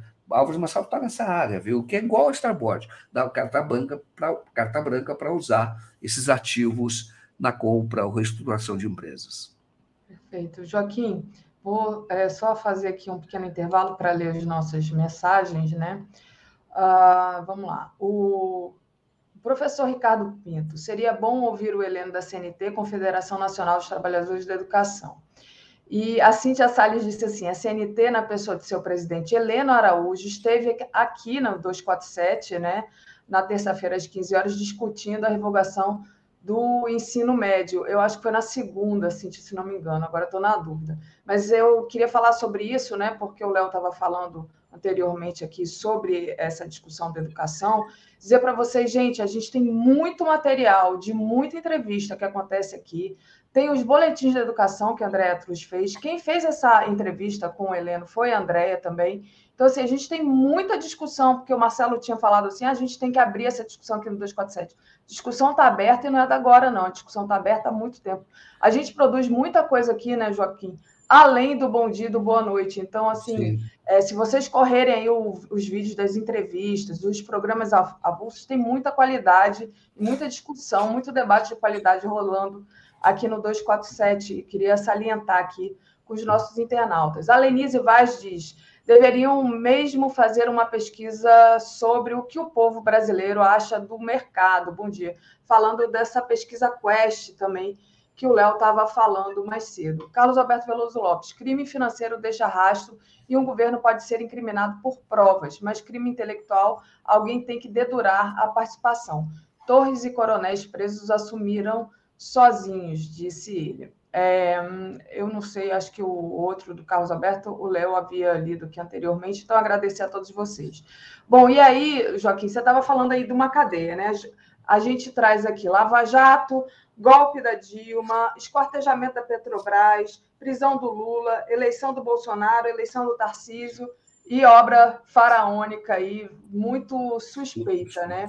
E é, a gente sabe que uma coisa está ligada à outra, obviamente. Vou colocar aqui uma matéria para você é, comentar, que é do Omar Aziz, falando que há fortes indícios de propina né, sobre as joias doadas por sauditas do Bolsonaro. Então, é, a gente pode imaginar, né? que se for buscar esse fio da meada de tudo isso que aconteceu no Brasil, né, a gente pode chegar lá é, que esse esquartejamento do, do, da, da, Petrobras e o governo do Bolsonaro, a gente pode achar, sim, alguma relação com a, a refinaria da Bahia é, ao fundo Mubadala, que é esse fundo árabe. Né? Então, tudo isso, a política está ligada a, a, a, todos esses acontecimentos é, econômicos também, enfim. E, então, queria que você falasse um pouco sobre isso. Né? Agora já existe essa admissão aí, essa, essa fala do Omar Aziz, dizendo: olha, tem sim, pode sim ter, ter, ter a ver o, o colar da Michelle e, enfim, os é, diamantes ali encontrados que ficaram presos com a venda da refinaria da Petrobras. O, a, a refinaria teve uma avaliação. Ela valia 3 bilhões de reais por uma avaliação feita. Na minha avaliação, na minha opinião, deveria ser vendida. Isso é uma empresa estratégica no Brasil, mas vamos lá. Se fosse vendida, ela valia 3 bilhões, o preço justo seria 3 bilhões. Ela foi vendida por 1 bilhão 650. Esse fundo, as pessoas falam, ah, é um fundo do Emirados e o presidente veio da Arábia Saudita. Quem disse que veio da Arábia Saudita? Foi entregue no território da Arábia Saudita. Mas por quem? Eu não vi até agora a monarquia saudita se manifestar, inclusive no sentido de dizer por que, que o Brasil está rejeitando um presente que nós demos ao Estado brasileiro. Nenhuma. Então, tudo foi feito de maneira clandestina, entregue ali na saída do hotel. E o Omar Aziz está dizendo: olha, se tiver que desfazer o negócio, vai desfazer o negócio. Se ficar comprovado que foi uma, uma transação corrupta, que ficar comprovado que, na verdade, as joias fazem parte do pagamento por levar aos árabes, no caso esse fundo Bombadala, por levar uma refinaria quase pela metade do preço, claro que tem que ser desfeito. Como não? Você, o Brasil não é uma casa da, da, da como se chama antigamente, chama, né? É a casa da mãe Joana, né? Casa da Mãe Joana. Interessante até essa expressão, Casa da Mãe Joana, mas outra hora eu falo sobre isso. Como é que surgiu essa expressão? Mas não é. Tem, tem dono. O dono é o povo brasileiro, tem governo. Agora, quando eu vejo isso, o, o Daphne, você acha que eles fizeram tudo o que fizeram? Golpe contra Dilma. Tudo o que fizeram. Prepararam um juiz, que é o Moro. Depois foi o golpe contra Dilma a prisão do Lula, o desrespeito à decisão da ONU, Comitê de Direitos Humanos da ONU, o, o Brasil desrespeitou. O Barroso liderou essa. O ministro Luiz Roberto Barroso, nós vamos dizer, isso parte da história. E, e, mostra quem é ele, de fato. E aí, ele liderou a rejeição à candidatura do Lula. Agora, eu digo para você, você acha que eles fizeram tudo isso de graça? havia um projeto de saque ao país. Então, eu digo, quando nós estamos falando dessas empresas, como alguém fa eu falei agora do, da Starboard, ou mesmo da Álvares e Marçal, que, que montou um braço para comprar empresas brasileiras, não sei se comprou, mas ela está autorizada para a CVM a comprar. Então, é, é, é, qualquer ativo. Então, eu digo para você, eles fizeram isso de graça. Eles fizeram isso porque estavam preocupados com o povo brasileiro a Petrobras crescendo, descobrindo postos de petróleo, a segunda maior reserva, é, um, um processo de capitalização muito é, é, importante, elevado. O Lula fala que até que foi o maior processo de capitalização é, que houve no mundo naquela época, que foi a, a venda de ações é, da Petrobras por conta da descoberta das reservas. E aí fizeram tudo de graça. Fizeram, não, nós, não é, o Brasil crescendo e aí eles arrebentam o Brasil, fazem, promovem uma violência institucional gravíssima, com aparência de legalidade, né? Porque envolveu o Congresso, envolveu o Judiciário, decisões das Cortes Superiores. Eles estavam interessados em quê? Por que, que estavam fazendo isso? Colocar alguém que fosse deles lá. Quem é essa pessoa? Primeiro, Michel Temer, por curto período. Depois, o, o Bolsonaro, que era o possível. E nós sabemos tudo que o Bolsonaro fez: fake news, Sabemos essa jogada de fake news, a aliança com o sistema internacional, que é o caso do, do movimento internacional de extrema-direita, o caso do Steve Bannon, é, lá nos Estados Unidos, e tudo muito conectado. E para quê? Para saquear o Brasil. Essa é a verdade. O que nós estamos falando agora, quando a gente fala da, da venda da refinaria, as joias podem estar, podem ter sido para pagamento, sim. É uma linha que tem que ser investigada claramente. Claramente. Quando nós falamos tudo isso, nós estamos falando de sintomas do que ocorreu, porque a causa de tudo isso foi um ataque ao Brasil. Um ataque ao Brasil, um ataque violento ao Brasil, naquela ocasião, permitido por brasileiros, não só permitido por brasileiros, como tendo a participação de brasileiros. Não é nenhuma teoria da conspiração, não. É só você olhar a, a, como o Moro agiu. O Moro foi treinado pelo Departamento de Justiça. Ele andava com uma procuradora é, lá do Departamento de Justiça aqui no Brasil, que estava aqui para treinar policiais. O papel dela era esse: era treinar policiais, é, magistrados, promotores, e ela andava pelo Brasil inteiro fazendo conferências. Foi numa dessas conferências que ela disse: olha, é preciso derrubar o rei. Ela usou uma analogia com xadrez. E, evidentemente, que naquela ocasião, isso foi 2009, 2010, ela estava falando do Lula. Então, dizendo o seguinte: é preciso atacar o rei e derrubar o rei. Porque senão nós não conseguiremos avançar. Ela estava dizendo o que é o espírito da Lava Jato, de poder fazer investigação, combate à lavagem de dinheiro, etc. É preciso derrubar o rei. Essa é Karine Taxman Moreno, que foi quem treinou o Sérgio Moro. Então, eu tô, quando eu estou falando tudo isso, eu estou dizendo, olha, houve toda uma preparação. E agora, quando nós estamos vendo a joia, esse daí é o, é o pagamento. Pode ser, pode ser.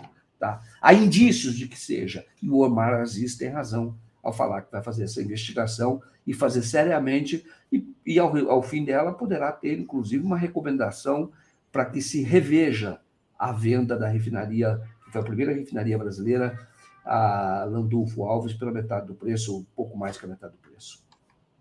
Muito bom, Joaquim. Joaquim, deixa eu agradecer aqui ao Gilberto Cruvinel, que mandou um superchat. Joaquim, as outras refinarias, refinarias entregues na Bacia das Almas, não houve propina ali também? A propina na venda da Eletrobras, é, pergunta aqui o Gilberto Cruvinel. O pessoal aqui no chat pedindo para falar sobre a fala do Glauber, né? O, o Eduardo, eu estou rindo, gente, mas é porque realmente é, é, é de se lamentar, né? Muito Eduardo bem. Bolsonaro disse que a Caso das Joias era uma cortina de fumaça do PT. Aí o Glauber chegou e falou, mas. É, falando assim, em cima. está falando né? do seu pai, quer dizer, está falando de É. quem? É, Do seu pai que você está falando, do governo de vocês? Porque quando eles estavam falando de fuzis em favelas, etc. Você falou, mas Ah, é verdade. é onde verdade. foi encontrado cocaína? No avião presidencial do seu pai, comitê. O avião fazia parte da comitiva, né? Não era exatamente o que o Bolsonaro, o Bolsonaro estava, mas levava a comitiva. No avião da comitiva, ele falou, no avião do seu pai. Aí ele falou assim: onde foram encontrados fuzis? Com o vizinho do seu pai, do Maior apreensão de armas. a maior apreensão de armas, você vem falar de favela, entendeu? É uma coisa. Onde é que foi encontrado?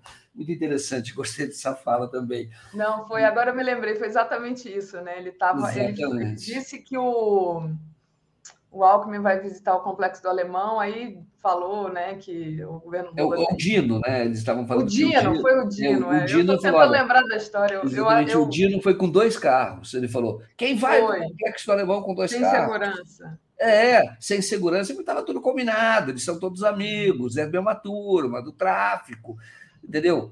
Dessa coisa do- Falou, mas onde foi encontrado o avião? Cocaína. E, eu- e a É porque- fuzis?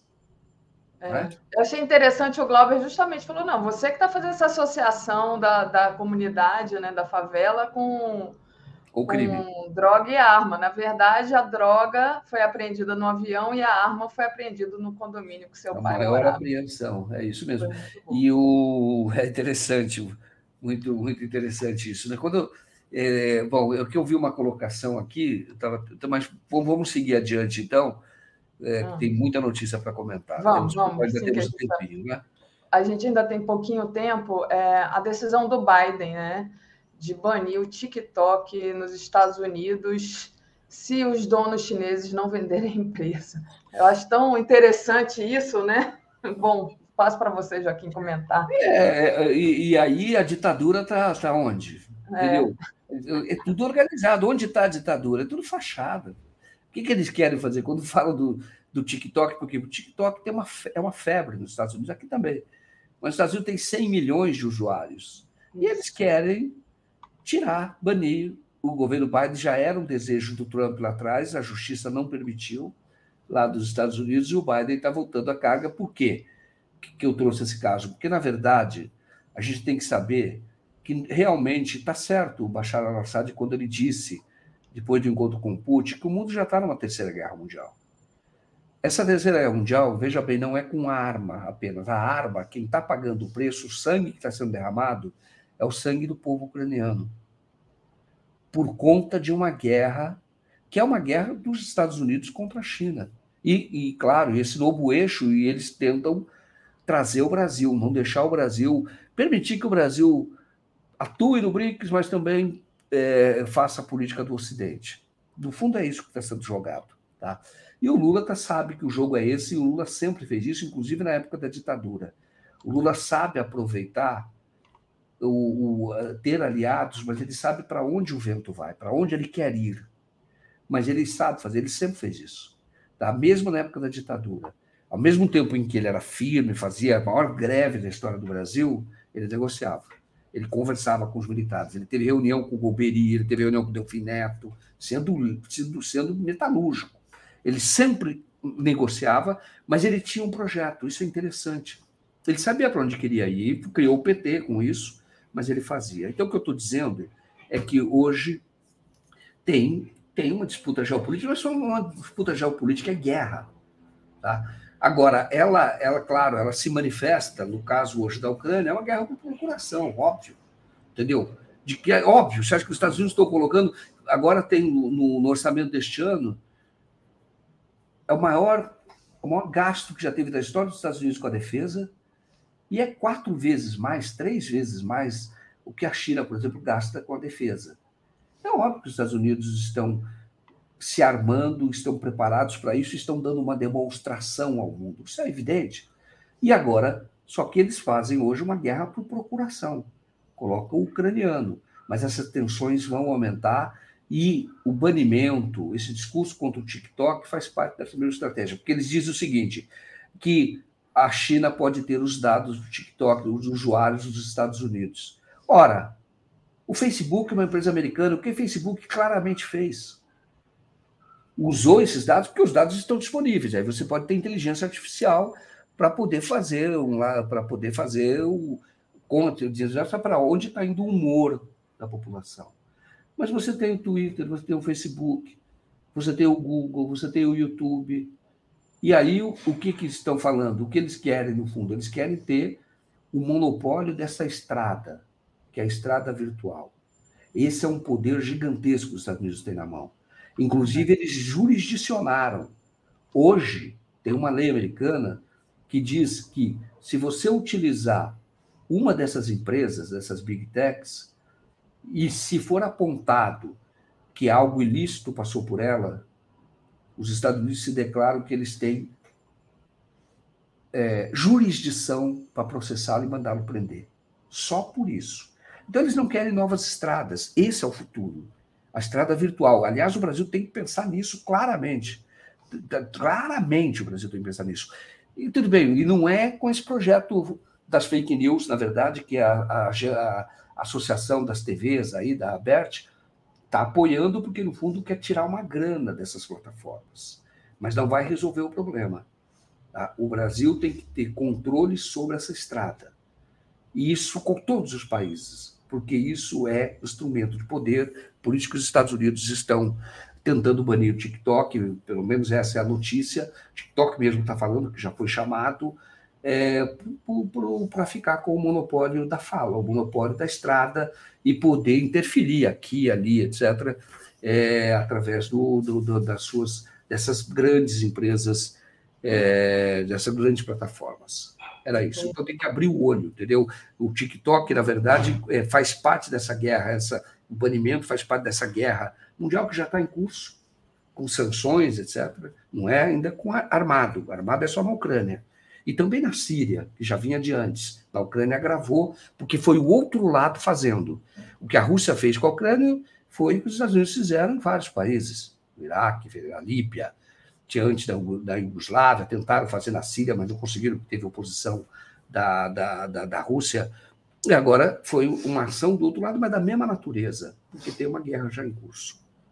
Perfeito, Joaquim. Joaquim, a gente já está com o Pedro aqui para chamar, mas eu queria, antes de chamar o Pedro, só pedir mais um pouquinho de paciência dele, para você comentar essa notícia aqui é, sobre a fala né, é, do presidente sírio é, que diz que a Terceira Isso. Guerra Mundial já está em curso. Né? Exatamente. Exato. Então, é, é uma fala forte, né? Que deixa a gente meio agoniado, né? Como é que você... Sim, está em curso mesmo, porque a guerra, a gente, a gente tem que imaginar que a, o tanque, o tiro, nem sempre ocorre, mas quando você tem sanções e você tem países que estão sendo bloqueados. Só que você veja que é o seguinte: esse bloqueio já vem há mais tempo. O que está ocorrendo neste momento é que o outro lado respondeu. E está usando as mesmas armas que, que os Estados Unidos usaram, por o Ocidente, vamos chamar assim. Mesmas armas.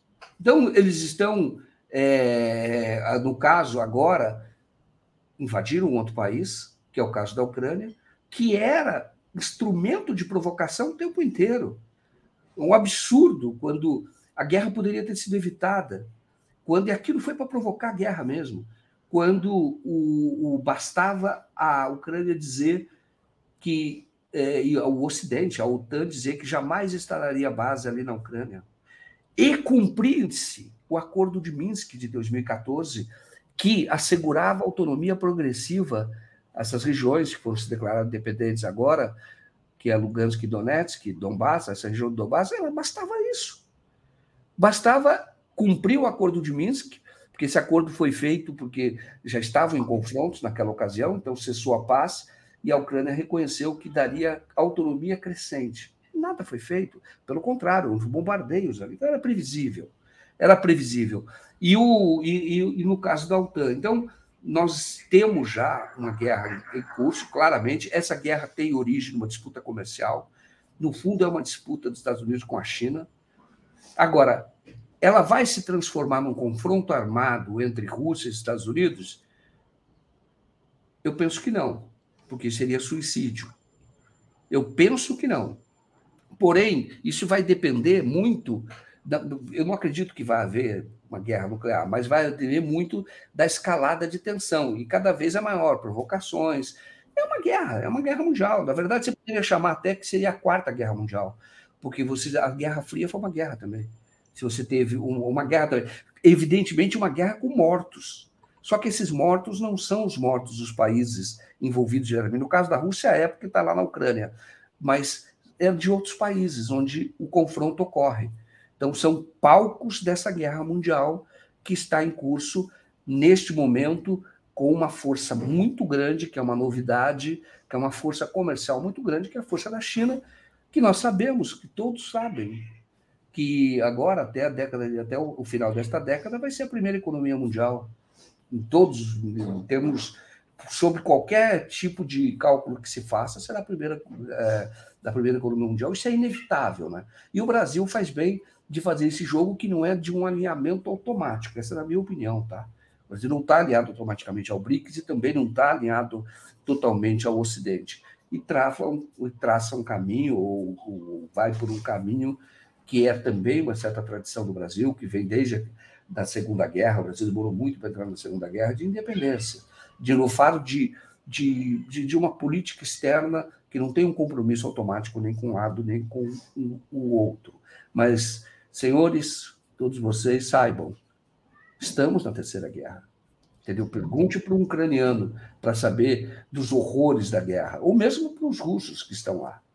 Pergunte. Então, é, já existe uma guerra, só que ela está localizada e pode ser que se estenda a outros locais. Eu acho que é por isso, até para complementar, que o Lula está fazendo uma aproximação muito forte com os militares. É bom que vocês saibam. Ele trocou aquele general o, que, que, não era confiável, Arruda, colocou o Thomas Paiva. Ontem ele teve encontros na Marinha. Ele, vai visitar a fábrica de submarinos que, que, da Marinha, vai, vai visitar a fábrica de caças aeronáutica.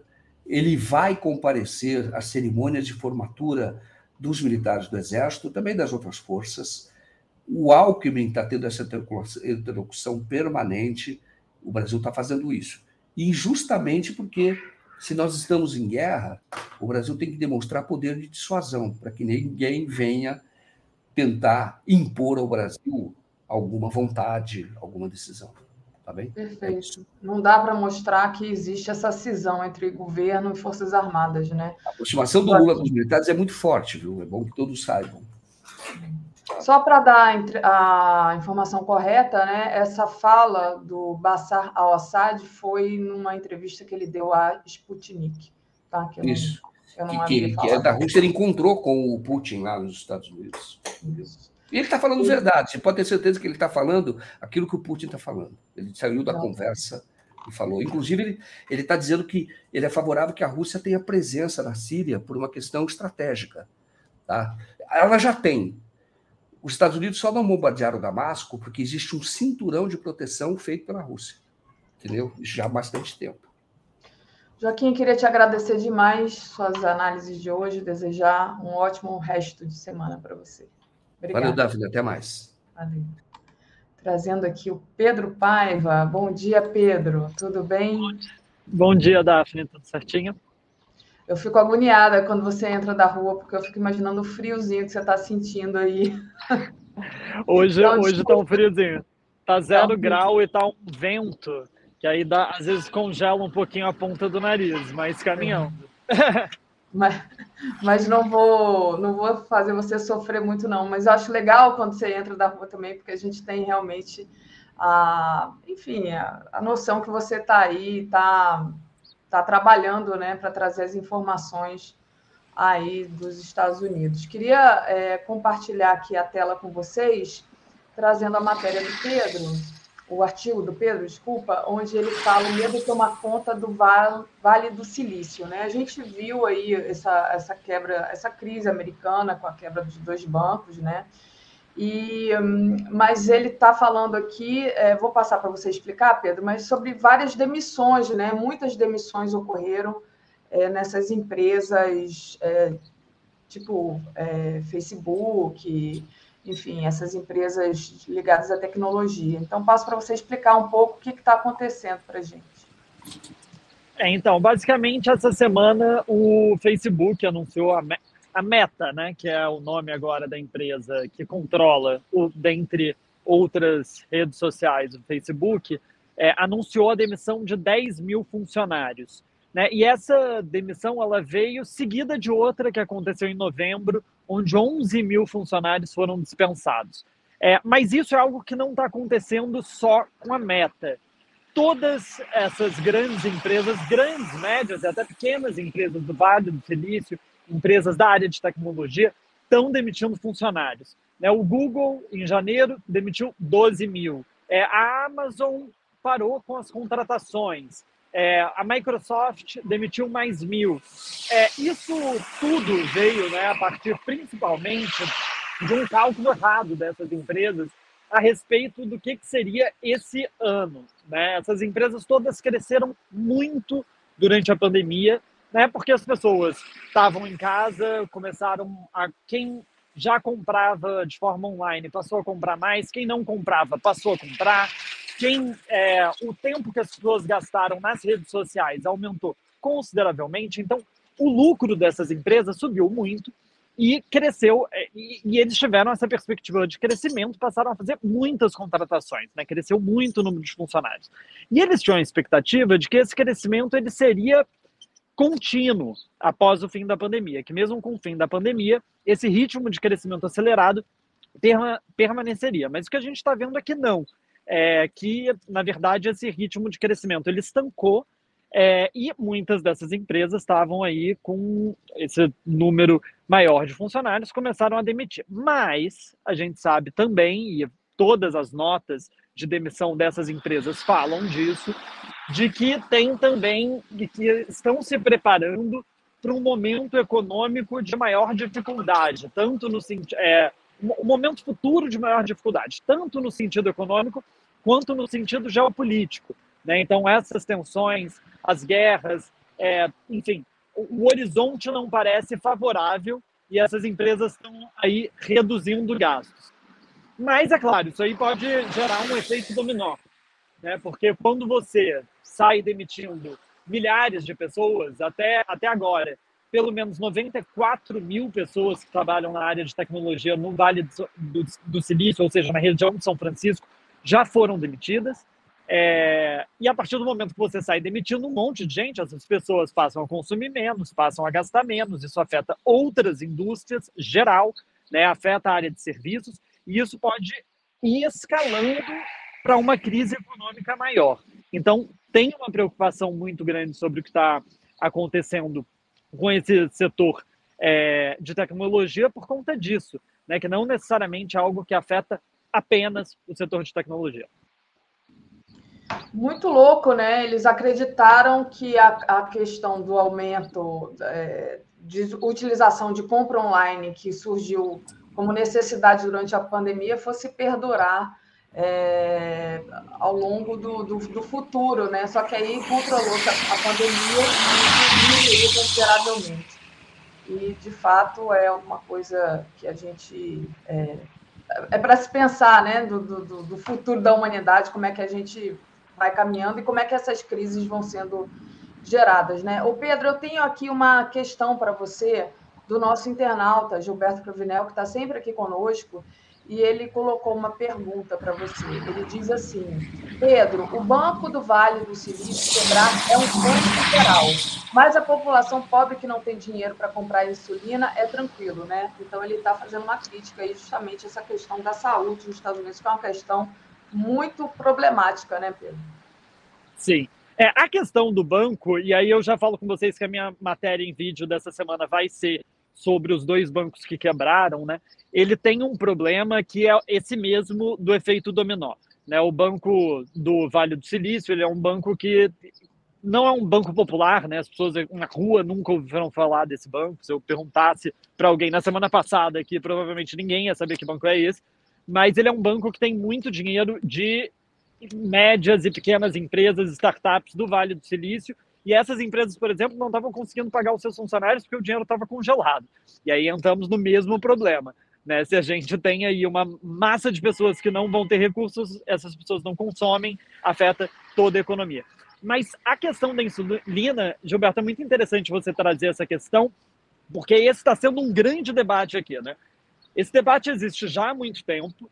É, na época, na, na, na, última eleição presidencial, durante as prévias do Partido Democrata, o Bernie Sanders colocou um monte é, de diabéticos no ônibus, levou eles para o Canadá é, e lá eles compraram insulina a 10% do preço que é vendido aqui nos Estados Unidos, que é um absurdo. É, e, enfim, isso se transformou numa peça publicitária do Bernie Sanders é, e, enfim, num símbolo de como que a saúde como um todo é muito cara nesse país. É, e o, recentemente, é, algumas empresas estão é, abaixando o preço consideravelmente da insulina especificamente. Obviamente, o problema não é exclusivo da insulina. Né? O problema é de toda a forma com que a saúde se organiza aqui. A saúde é extremamente cara. É, a gente conhece casos, a gente vê casos né, repetidos de pessoas que se acidentam e imploram para que não chamem uma ambulância, porque chamar uma ambulância pode ser é, o que vai decidir se essa pessoa vai quebrar ou não, porque é muito caro. É, em alguns lugares, né, como aqui em Nova York, por exemplo, existe um plano de saúde municipal. Então, se você não tem condições de arcar com o seu tratamento, você vai para o hospital, você vai ser tratado, no final você vai conversar com um assistente social e você vai pagar uma parcela ínfima daquela conta. É, mas não é a realidade na maior parte do país. Né? Isso, é, em vários lugares do país, as pessoas simplesmente não têm qualquer tipo de acesso à saúde. Muito grave mesmo, e é um debate realmente que é, é impressionante para a gente brasileiro que tem o SUS aqui né? Um SUS maravilhoso que a gente viu o quanto ele é necessário justamente durante a pandemia, né? Aí a gente volta a falar sobre é. o que estávamos falando antes. Diga. Isso é sempre um, um elemento, né? Quando eu estou conversando com algum americano que é isso, né? Brasil, América Latina, deve ser tudo terrível, né? Essa é a imagem na cabeça das pessoas. Aí você fala, é, mas no meu país tem saúde pública, você consegue ir ali, você vai ser tratado, é, e eu, enfim, as pessoas ficam surpresas quando eu conto que desde criança eu tomo todas as vacinas de graça. Isso para eles é um negócio absurdo. Tipo, como assim? Todas? Não é só da Covid? Eu, não, todas, desde que eu nasci. Você vai lá, você toma vacina e pronto. É, e isso é algo que eles não acreditam. E eu falo, é isso, não é. Né, tem muitos defeitos, a saúde é, né, tem longas filas, falta investimento, mas eu mesmo não tive plano de saúde durante 10 anos da minha vida, me tratei no SUS sempre e fui muito bem tratado no SUS, inclusive muitas vezes muito melhor tratado do que na rede particular. Então, é, é algo que eles ficam chocados e, óbvio, é algo que a gente tem que ter muito orgulho e tem que lutar muito para preservar. Sem falar que o, o Programa Nacional de Vacinação, né, aqui do Brasil, é, era considerado um dos melhores do mundo até o golpe contra a ex-presidenta Dilma, né? Porque em qualquer lugar era, era exemplo de vacinação, de, de cobertura vacinal, né? Então é um orgulho para a gente. Pedro, queria te agradecer demais. Antes de você sair, só queria agradecer ao pessoal aqui do que está nos acompanhando, né? Do, do Superchat de o pessoal deixar o like e compartilhar essa live. O Jorge Júnior diz assim: o que aconteceu com o caso da senhora que foi expulsa do hospital e morreu na viatura? Não sei se ele está falando dos Estados Unidos ou se ele está falando de algum hospital brasileiro. Eu não, não me lembro desse caso. Edu Goulart, está é, tá aqui saudando a Andrea Truz, a TV 247, ao canal Iaras e Pagus, que é um canal comunitário da militância, né? Do qual eu, eu tenho orgulho de ter lançado no YouTube há muito tempo atrás. Ela está dando bom dia, gosto muito do canal da TV 247, do Iaras e Pagus, boa quinta a todos. O Gilberto Cruvinel. Ah, o Gilberto Cruvinel foi aquele que a gente. Então, é, Pedro, queria te agradecer demais é, e desejar boa continuação. E vai se aquecer, vai tomar um café aí. Vai ficar mais quentinho. Você. Valeu. Tchau, gente. Obrigado. Tchau. Gente, vou trazer aqui nosso querido amigo André Constantini. Comentário de André Constantini. Opa, não trouxe, trouxe. Oi, André, tudo bem? Bom dia, Daphne. Bom dia, comunidade 247. Tudo bem, sim. Maravilha, André. André, tem vários assuntos para a gente é, tratar aqui, mas o primeiro assunto que você me sugeriu, né, foi justamente sobre o Paulo Galo, né? O Paulo Galo, conhecido como Galo, né, que é aquele militante de São Paulo, né? É, o Galo, ele há um mês atrás, mais ou menos, exatamente um mês, no dia 15 de fevereiro desse ano, ele afirmou ser, ter sido abordado é, porque ele estava andando sem capacete. E aí é, ele foi preso pela polícia, né? E, é, segundo ele, é, torturaram ele, bateram, queimaram, e ele passou um tempo. É, enfim, ele não fez o. não, não denunciou, né? Ele não não denunciou essa, essa tortura no, na data que aconteceu, né? Diz que ele foi, ele ficou durante 15 horas, parece, sendo torturado. E depois ele foi às redes sociais e mostrou as fotos da queimadura e tudo mais, né? É, então, agora a PM, notícia de quatro dias atrás, a PM instaurou um procedimento para apurar a, a, essa suposta tortura praticada contra o Paulo Galo. Eu estou falando suposta, que não estou duvidando da, da palavra do Galo, só porque é o que dá as, as notícias, né? o que dá conta as notícias. Tem, inclusive, é, uma apuração da Mônica Bergamo, da Folha de São Paulo. Né? Enfim, é, imagino que você queira falar sobre isso e tem uma análise sobre isso, né? que na verdade, é alguma coisa, violência policial, alguma coisa que você vem sempre denunciando aqui, né, André? Olha, Daphne, é, primeiramente, é, o que deve ser pontuado aqui é que isso não é um caso isolado é, e não pode e não deve ser tratado como um caso isolado. Isso é modus operandi dessa organização criminosa que é a Polícia Militar aqui no Brasil. É, quando eu sempre faço a pontuação aqui que a polícia militar é o entulho da ditadura militar, é óbvio que a polícia militar já existia né, muito antes né, do período onde se instalou aqui a ditadura militar, o regime militar que sequestrou a democracia burguesa por 20 anos nesse país. Esse golpe militar que aconteceu no Brasil, que teve aí o patrocínio, né, o financiamento do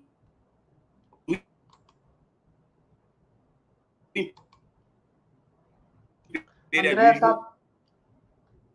americano.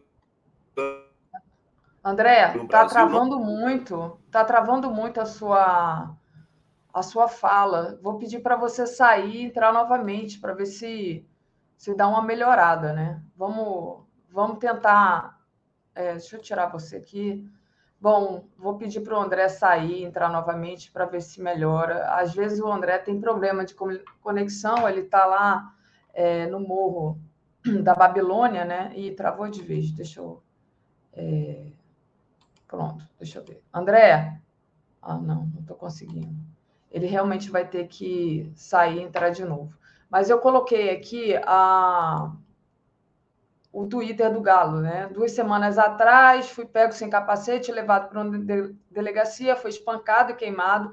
E quando eles diziam: é, você não gosta de queimar as coisas, agora faz o L. No primeiro momento, pensei em denunciar na hora.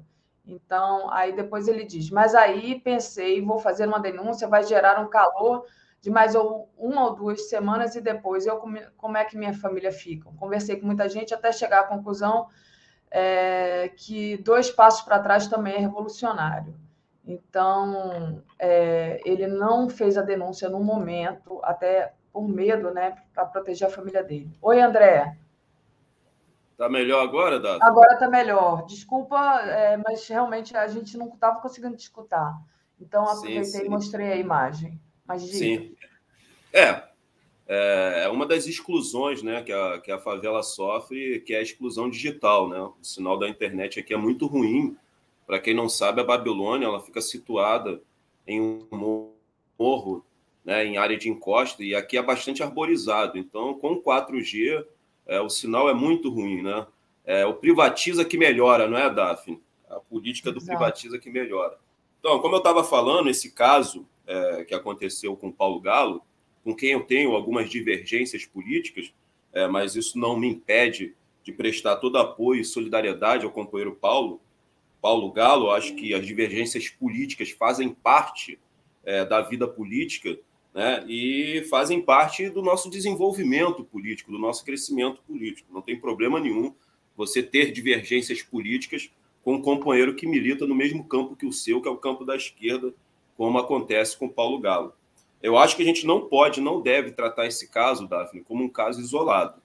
Né? Isso não é um caso isolado, isso é o modus operandi é, dessa organização criminosa que é a Polícia Militar aqui no Brasil. Eu sempre faço a pontuação que a Polícia Militar ela é o entulho da ditadura militar no Brasil. É óbvio que a polícia já existia é, há muito tempo é, antes do golpe que aconteceu em 1964. Golpe esse financiado pelo imperialismo americano. Esse golpe não foi financiado somente aqui no Brasil. O imperialismo americano financiou a maioria dos golpes militares que aconteceu na América do Sul e na América Latina. Teve uma intervenção direta do imperialismo americano. E, e no período é, em que durou a ditadura militar aqui no Brasil, e é, durou por cerca de 20 anos, né?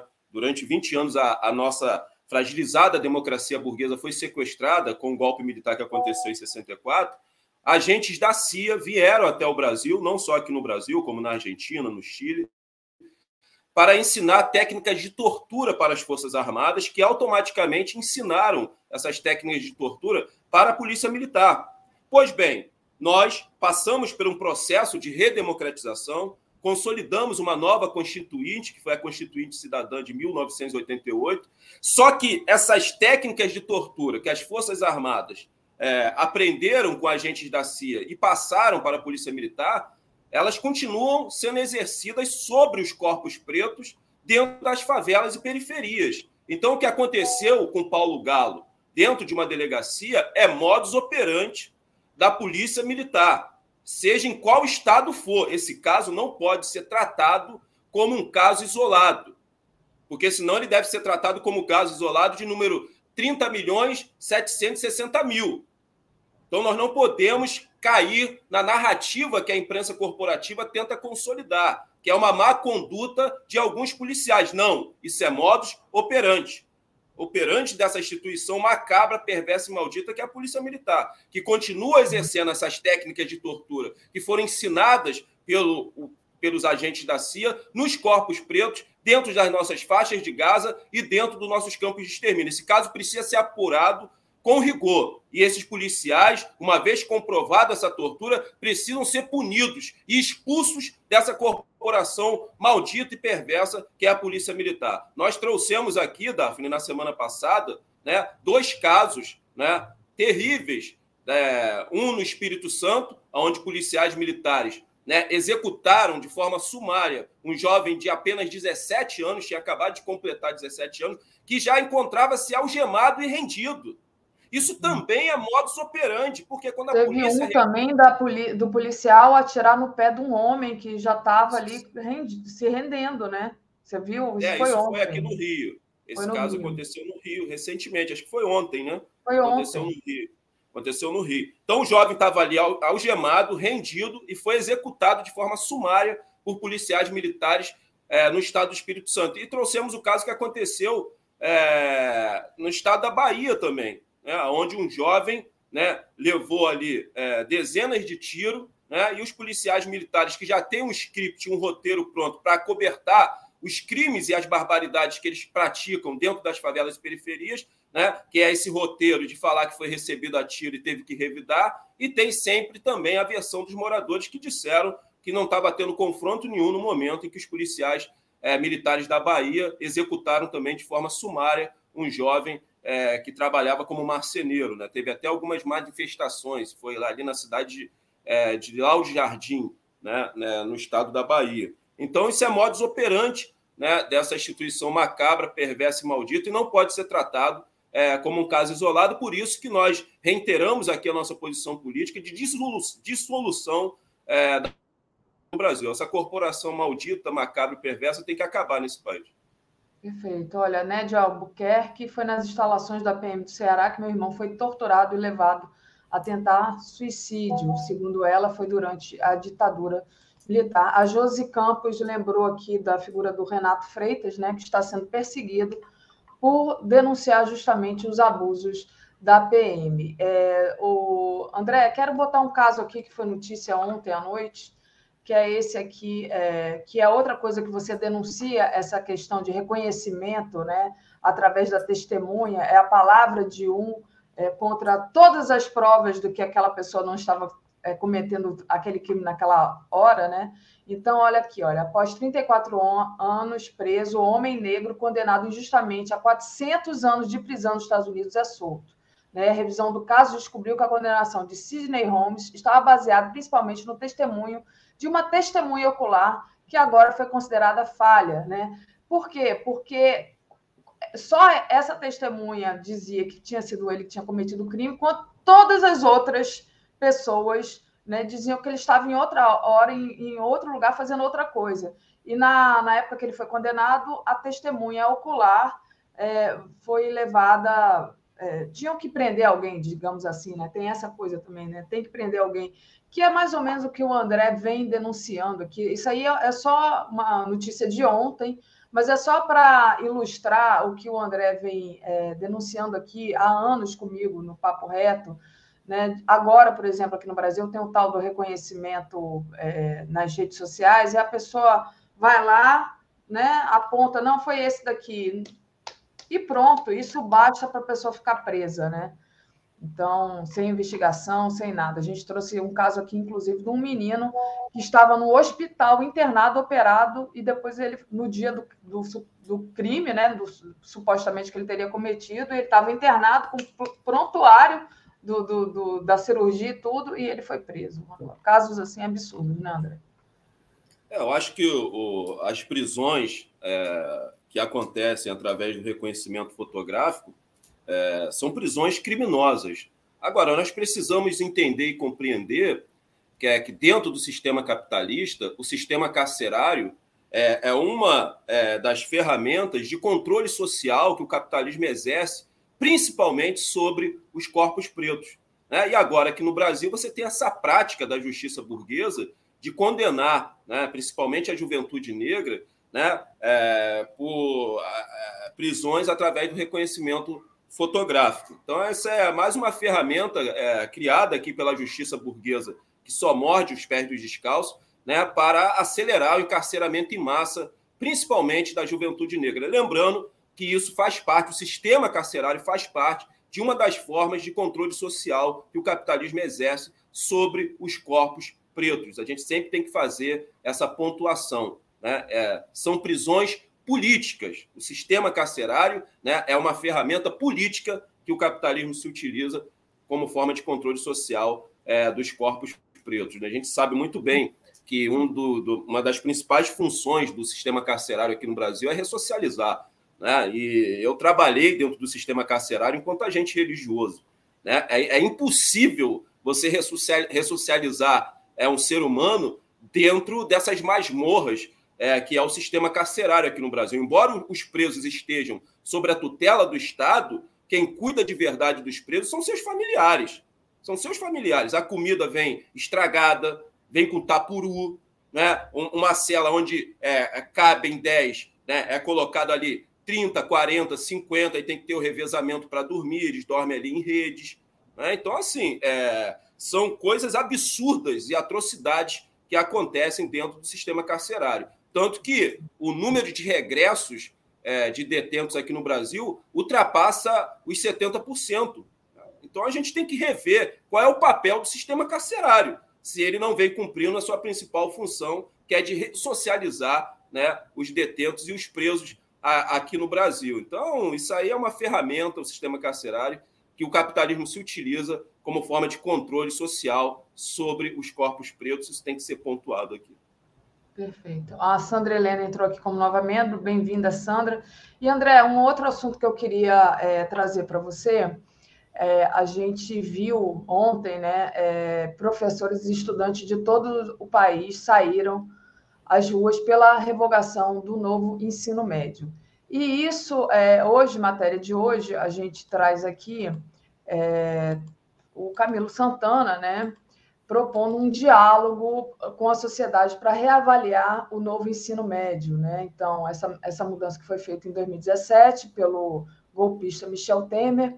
A Andréia Truz, nossa companheira é, aqui de bancada, trouxe, é, numa entrevista na segunda-feira, um especialista aqui, né, é, para falar sobre isso, justamente foi o Heleno Araújo, do CNT, né, e, e aí, bom, o que aconteceu? Aconteceu que os estudantes foram para as ruas com os professores, gerou uma demanda, gerou uma pressão, e hoje o Camilo né, já aparece nas, nas, nas notícias dizendo: não, vamos abrir um diálogo. Né?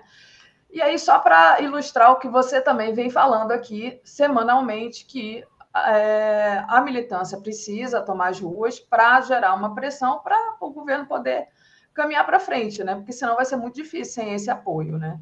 Então, passo para você falar um pouco sobre isso. Olha, parabéns né, aos professores e os estudantes que tomaram as ruas em várias regiões é, do Brasil no dia de ontem. Né, aqui no Rio de Janeiro, é, a manifestação e o ato ocorreu na Praça da Cinelândia. Né, foi um ato de grande porte, né, tinham muitos estudantes e professores ali. E eu acho que os estudantes e professores deixaram um recado, um recado importante. Para que Lula realize as reformas necessárias para que nós possamos reconstruir esse país que foi destruído né, através do golpe que aconteceu em 2016, financiado pelo imperialismo americano e um golpe institucional, onde teve a participação de todas as instituições burguesas, que levou à queda da presidenta Dilma, né, onde o imperialismo conseguiu o que ele queria, que era colocar suas garras manchadas de sangue em uma das nossas riquezas e recursos naturais, que era o nosso ouro negro, passaporte para o futuro, assim como nós tratávamos o pré-sal. Então é sempre importante fazer essa pontuação que tudo que nós estamos sofrendo é reflexo do golpe de Estado que aconteceu em 2016, financiado pelo imperialismo americano e com total apoio da imprensa corporativa lacaio do imperialismo americano aqui no Brasil. Então eu acho, Daphne, que o recado foi dado no dia de ontem. Né? Lula só vai conseguir avançar nas reformas necessárias né, com o povo na rua, sabe? Com apoio popular. Então, acho que nós não podemos ir para as ruas somente para revogar né, essa política criminosa né, que foi é, consolidada né, pelo presidente golpista Temer, né, que é a reforma do novo ensino médio. Né? Não é só isso. A gente precisa permanecer nas ruas para o revogaço. Revogarmos né, a reforma da Previdência, a reforma trabalhista, que quando foi apresentada, foi apresentada como é, uma saída né, para a ampliação de novos postos de emprego nesse país. Não foi isso que aconteceu. Né? Você empurrou milhões de brasileiros para a informalidade, você empurrou milhões de brasileiros para servirem como mão de obra barata para trabalhar para essas empresas né, de aplicativo como o iFood, né, para trabalhar aí como Uber. Né? Então, foi isso que aconteceu com a reforma trabalhista, além de ter tirado mais de 100 direitos trabalhistas, que foi conquistada a duras penas pela classe trabalhadora e pela classe operária aqui no Brasil. Precisamos também revogar né, a, a, o teto de gastos, né, que congela o investimento na saúde e na educação por 20 anos, e o teto de gastos. O que é o teto de gastos? A intencionalidade de privatizar a saúde pública e o ensino público. Porque quando você deixa de investir durante 20 anos né, é realizar novos investimentos na saúde pública e na educação pública, qual é a sua intenção? É precarizar para privatizar. É o roteiro pronto né, das privatizações, é o script que já existe aqui no Brasil no processo das privatizações. Então, nós precisamos de um calendário de lutas para que nós possamos né, derrubar, realizar o revogaço né, e também colocar aí no revogaço a revogação é, da reforma do novo ensino médio. Não tem, eu acho que é, a proposta do Camilo é interessante, de chamar as partes interessadas, os estudantes, os professores, para um diálogo, para uma conversa. Isso mostra que temos hoje um, um governo democrático, mas é, é, um dever moral, político né, do nosso governo revogar a reforma é, do ensino médio, né, que é criminosa. Né, é criminosa. Então, acho que a gente tem que revogar e essa pressão popular, né, através das manifestações e os atos de ruas, vai, vai facilitar. Daphne, só para encerrar, não sei se tem outro tema, mas teve um encontro muito importante aqui no Rio de Janeiro, no Sindicato dos Engenheiros, que foi organizado por parlamentares de esquerda. Estava lá o Lindenberg Farias, estava a Jandira Fegali, estava o Reimão, né, estava o Tarciso Mota, estava é, o Guilherme Bolos, estava né, a nossa presidente é, é, nacional do Partido dos Trabalhadores, a Gleice. Né, foi um ato importantíssimo, estava lotado, você não conseguia entrar no Sindicato dos Engenheiros. Mas até o período que eu permaneci, eu não permaneci até o final, não foi feito nenhum tipo de proposta né, para tirarmos um calendário de lutas. Né? É, é, é esse encontro foi para tratarmos da, da, alta de juros no, no Brasil, né? que está sendo imposta aí pelo Banco Central, que tem como presidente o Campos Neto, que tem a sua família totalmente ligada né, ao mercado financeiro. Então, outra, outra pauta que nós devemos levar para as ruas, através desse calendário de ruas, de, de luta, é justamente né, derrubar da cadeira do Banco Central o Campos Neto e acabar com essa política criminosa criminosa de autonomia do Banco Central, que de autonomia não tem nada. O Banco Central hoje está totalmente rendido aos interesses do mercado financeiro especulativo. Repito e reitero que não produz nada nesse país. Então, é fundamental né, nós atentarmos para o recado que os estudantes e os professores deram no dia de ontem é, na luta para revogar essa reforma do novo ensino médio, que é obrigação moral, ética e política do nosso governo, um governo de esquerda que tem na educação passaporte para o futuro dessa grande pátria, dessa grande nação, para o desenvolvimento socioeconômico, que é o campo da educação. Então, acho que vai ser através de um calendário de luta, né, de rua, de manifestações de rua, que a gente vai dar a base social é, necessária para que o governo Lula avance nas reformas, para que nós possamos reconstruir esse país que foi destruído desde o golpe que aconteceu em 2016. Então, parabéns aos professores, parabéns também né, a todos os estudantes que estiveram é, nessas manifestações no dia de ontem. Eu acho que o que eu quero salutar aqui é que nesse encontro, onde estávamos tratando da baixa, de, é, da baixa dos juros, né, é, hoje a gente tem a taxa de juros mais alta no mundo e está aí impossibilitando o governo Lula de caminhar no campo econômico, no campo social. Né? Eu acho que o que faltou ali foi uma proposta justamente de tirarmos um calendário de luta. Ficou muitas falácias lá através do parlamentar, mas a gente não, não tratou do tema é, principal, que era tirar um calendário de lutas, né? para a gente não sair mais das ruas. Importante, importante reivindicação. André, queria te agradecer demais a participação hoje aqui, desejar boa continuação da luta. Vou trazer na Tereza. Valeu, André. Beijo. Comentário de Tereza Cruvinel. Bom dia, Tereza. Bom dia, Daphne. Bom dia, comunidade 247, todo mundo que está com a gente. Bom, vamos lá. Eu estava falando com o André aqui da. Que... Ah, queria falar um pouquinho desse tema aí, continuando nele, né? Da, é... dos, dos, estudantes, da reforma. Estudantes, do ensino médio. Ah. É assim, governo é, não recebe aplauso o tempo todo, né? é, todo governo, chega a hora, o momento em que tem que enfrentar reivindicações ou protestos, reclamações e tal. Oh, gente, não estou chorando, tá? É, fui passar alguma coisa no olho, sou muito alérgica e agora está assim, irritado. Nossa. Não, mas não está aparecendo, não, tá? Que você está tá, tá, você é, tá piscando tá, muito. Mas... Fica ardendo, eu não posso é. usar lápis no olho, nunca. Eita. Bom, é, então, chega a hora. É, nesse momento, o governo Lula acho que está com duas reivindicações importantes, embora de é, naturezas de, distintas e produzindo movimentos também distintos. Né?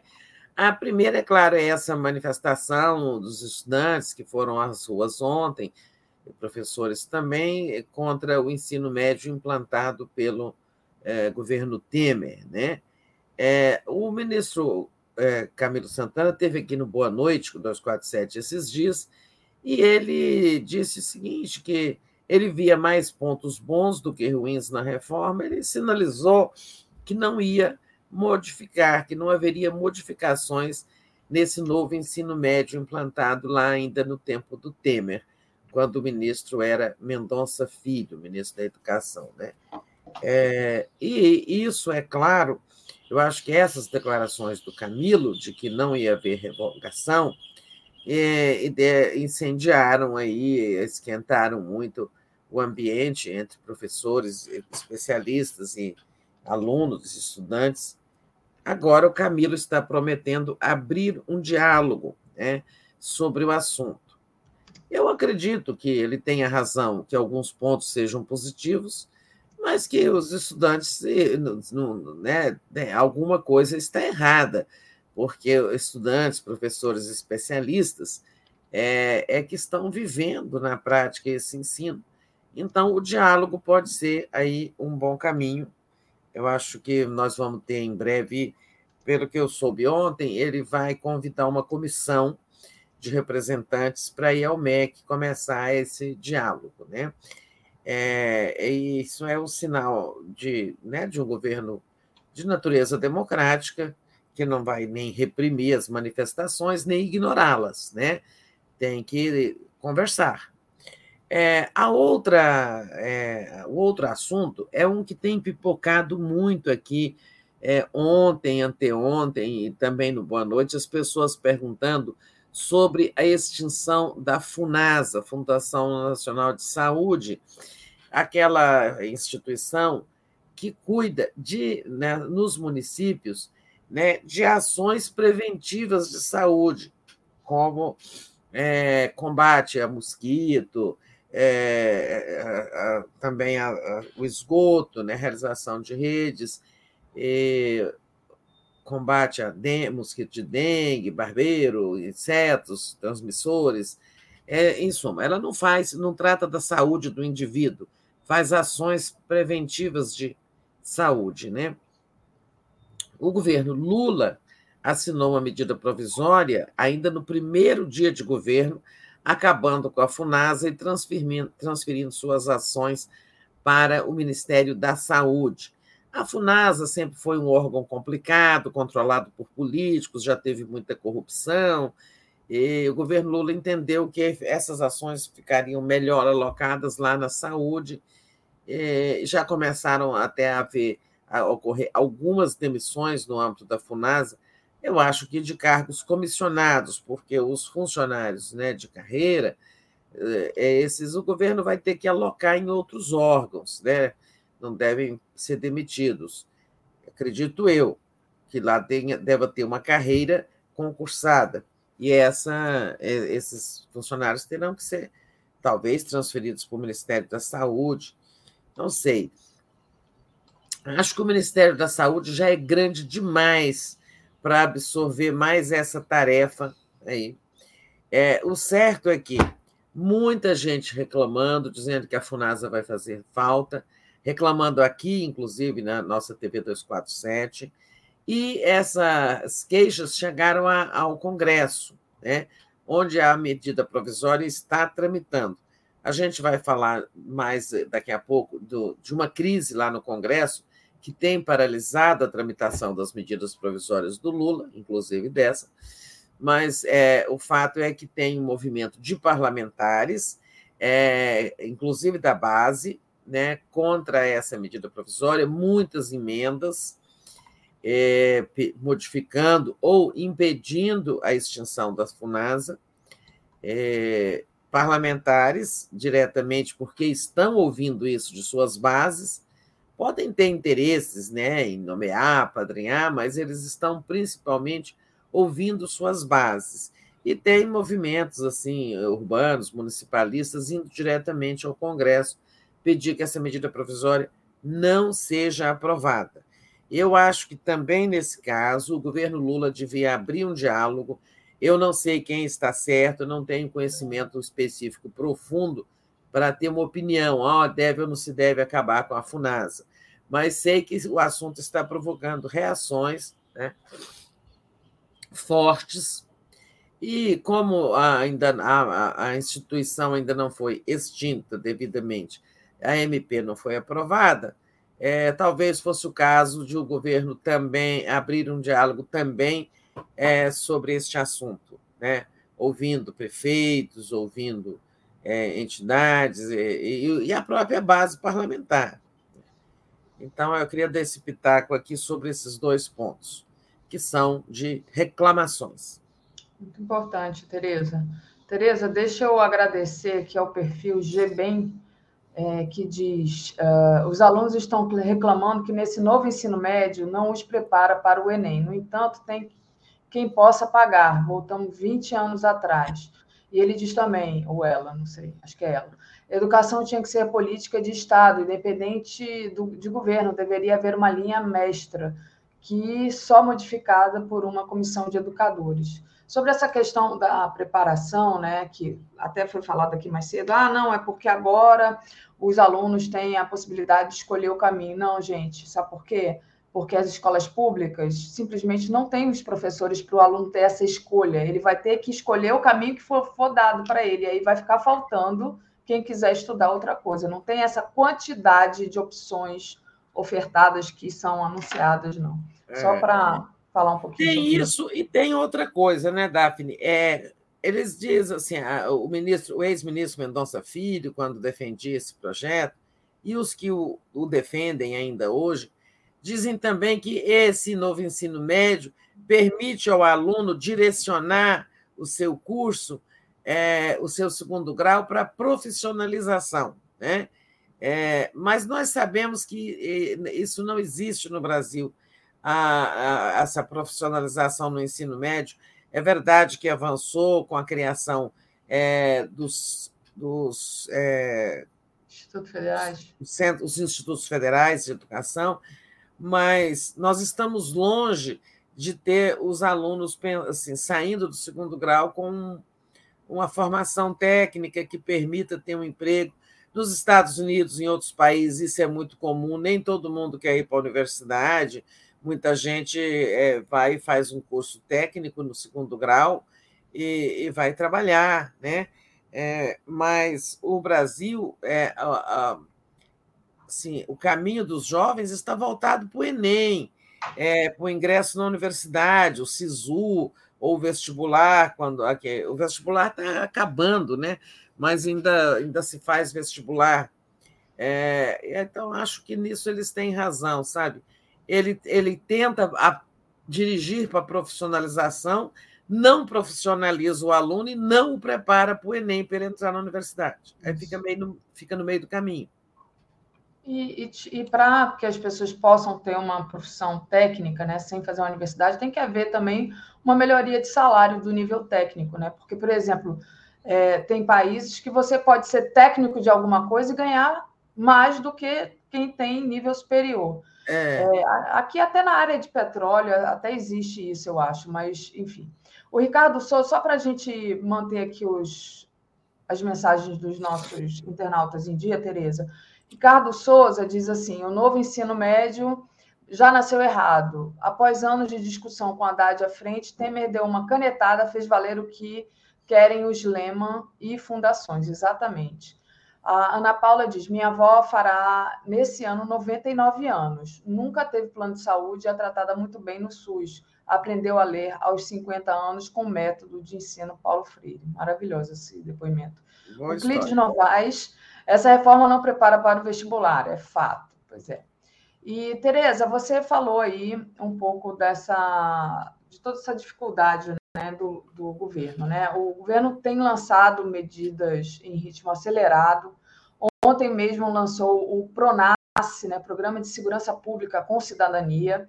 É, mas é, essas muitas medidas que têm sido lançadas têm que ser aprovadas pelo Congresso e é, esse Congresso que está aí em queda de braço é, e entre aí o presidente da Câmara, do Senado, é, que podem paralisar a tramitação das MPs que são editadas pelo Lula. Então, é, pode se lançar, mas tem que ter essa aprovação. Complicado, né? Exato. Tem dois problemas né, na, na, com o Congresso, entre o Executivo e o Legislativo. É, o primeiro é assim a inconsistência ainda da base é, de apoio ao governo Lula no Congresso. Tanto é que o Lula está aí fazendo concessões, negociando, fazendo concessões ao Lira, é, a partidos conservadores, para do Centrão, para ah, obter votos. Né? é, e formar ali a base necessária de pelo menos 257 votos, mas para aprovar medida, reformas constitucionais. É, mas essa questão base está indo. E a gente só vai saber mesmo é, quando o governo fizer um primeiro teste. Vai ter que colocar em votação uma medida é, que seja de interesse do governo, mas que também não seja algo tão crucial, né? Porque pode cair, e ver, e ver quantos votos vai dar. É, olha, o governo está empenhado em aprovar essa matéria. Quem vem com o governo? Aí veremos. Né? Mas, assim, tudo indica que não está em ponto de bala. Essa base ela está ali, tem compromissos muito frouxos, como esse do União Brasil, que, embora tendo ministros no governo, é recalcitrante no seu apoio. Mas também não podemos dizer isso com muita assim, convicção ainda, porque não vimos uma votação importante para contar votos ali do União Brasil, por exemplo. Né? Agora, o outro problema é este é a queda de braço entre o presidente do Senado, Rodrigo Pacheco, e o presidente da Câmara, é, Arthur Lira, em torno exatamente da tramitação de medidas provisórias Embora a Constituição, lá no artigo 62, diz que medidas provisórias que têm força de lei é como, é como se o presidente baixasse a lei e ela entra em vigor antes de ser aprovada. Né? É, o governo, é, todos os governos têm governado por medida provisória, é, porque se manda um projeto de lei e isso leva muito tempo. Né? É, projeto de lei vai entrar em vigor daqui a um ano. E são, o governo está precisando, por exemplo, de instituir novo Bolsa Família rapidamente, a medida provisória. Precisa recriar rapidamente Minha Casa Minha Vida. Temos um déficit habitacional enorme, então tem que ser por medida provisória, etc. Outros assuntos. É, existem 11 MPs do Lula né, atravancadas lá no Congresso. Qual é o, o problema, a briga, a, a razão da briga?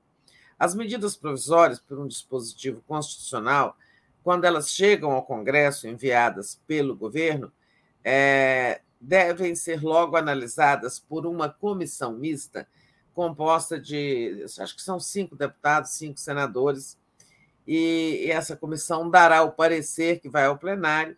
É claro, a medida passa também na CCJ, a Constituição e Justiça, para avaliação quanto à constitucionalidade. Mas quanto ao mérito, né? ela tem que ser aprovada por essa comissão mista. Aí veio a pandemia, e na pandemia o Congresso passou a funcionar remotamente, né?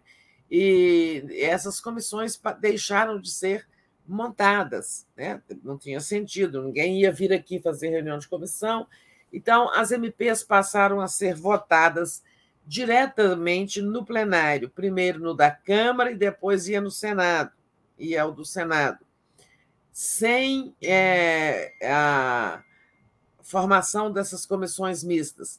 E é nessa comissão mista que era escolhido o relator.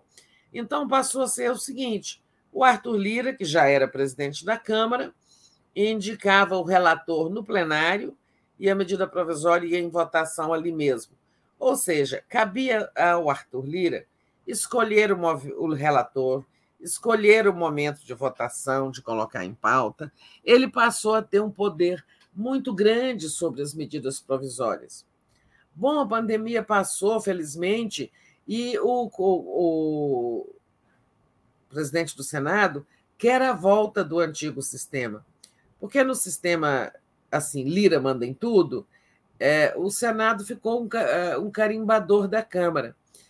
Até porque as medidas provisórias, quando elas chegam lá, elas já chegam na décima hora, sabe? Faltando dias, às vezes horas, para completarem os 120 dias. E após 120 dias, uma MP perde a validade, se ela não for votada, caduca, como dizem eles. Né?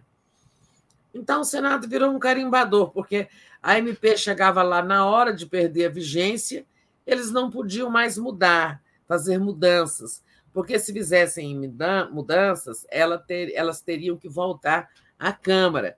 E no que voltasse à Câmara, perdia validade, passavam 120 dias. E vinha então a pressão do governo. Olha, Senado, carimbo isso aí de qualquer forma, sem mudanças, aprovem a MP do jeito que veio da Câmara. Isso não ficou bom para o Senado. Né? Mas o Arthur Lira não quer voltar, voltar ao antigo sistema.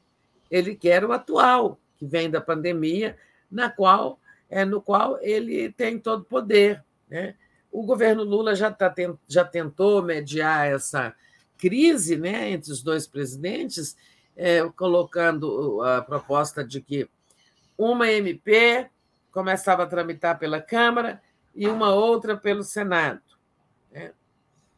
O Lira não topou, porque aí ele imaginou, ele que é muito maquinador, ah, o governo vai fazer o seguinte: medidas importantes vai mandar para o Senado e deixar aquelas mais fraquinhas para a Câmara, porque quanto mais relevante a medida provisória, né, mais é, poder o Congresso tem de barganhar em cima dela, né?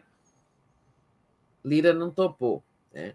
É, e com isso, como não se montam as comissões técnicas, não se chega a um acordo, as comissões técnicas não, as comissões mistas para essas 11 medidas provisórias que já estão atrasadas lá. Ó. Olha, o Lula tomou posse dia 1 assinou muitas medidas, elas vão caducar, então, agora é, 30, 60, 90, é, janeiro, fevereiro, março, abril, janeiro, fevereiro, março, abril. Final de abril. Né? Então, tem muita medida que já vai perder a validade. É esse o impasse que temos lá agora para variar entre os dois presidentes, eh, o governo tentando mediar. E ontem o Lira subiu o tom e disse o seguinte: nem que seja necessário mudar a Constituição, vai ficar o, o, o sistema atual. É, eu não, assim, acho que ele blefou alto, né? Porque se ele quer mudar a Constituição, porque a Constituição prevê o rito tal como o Senado está querendo, a volta do rito constitucional, o rito original. O Lira ameaça que vamos até mudar a Constituição, se for preciso. Mas é, eu acho que, claro, que ele tem força para aprovar uma emenda nesse sentido na Câmara. Mas a emenda tem que votar no Senado, né? Ele se esqueceu disso. Há uma PEC passa no Senado também. E aí, se o, se o Rodrigo Pacheco tiver força, ele barra, né? Em suma, a política é cheia de picuinhas e às vezes as picuinhas atravancam assuntos de grande importância é, para a população. Mas não é picuinha por picuinha, é briga de poder. O Lira quer preservar para ele todo o poder sobre as medidas provisórias, o que lhe permite chegar para o governo: olha, essa medida aqui, vocês estão com urgência? Ah, estão, mas eu também estou com urgência ali de tal coisa no governo. Ele vai trocando né, influência. É, eu facilito de cá, mas você me facilita daí, me concede daí, é dando que se recebe. Né?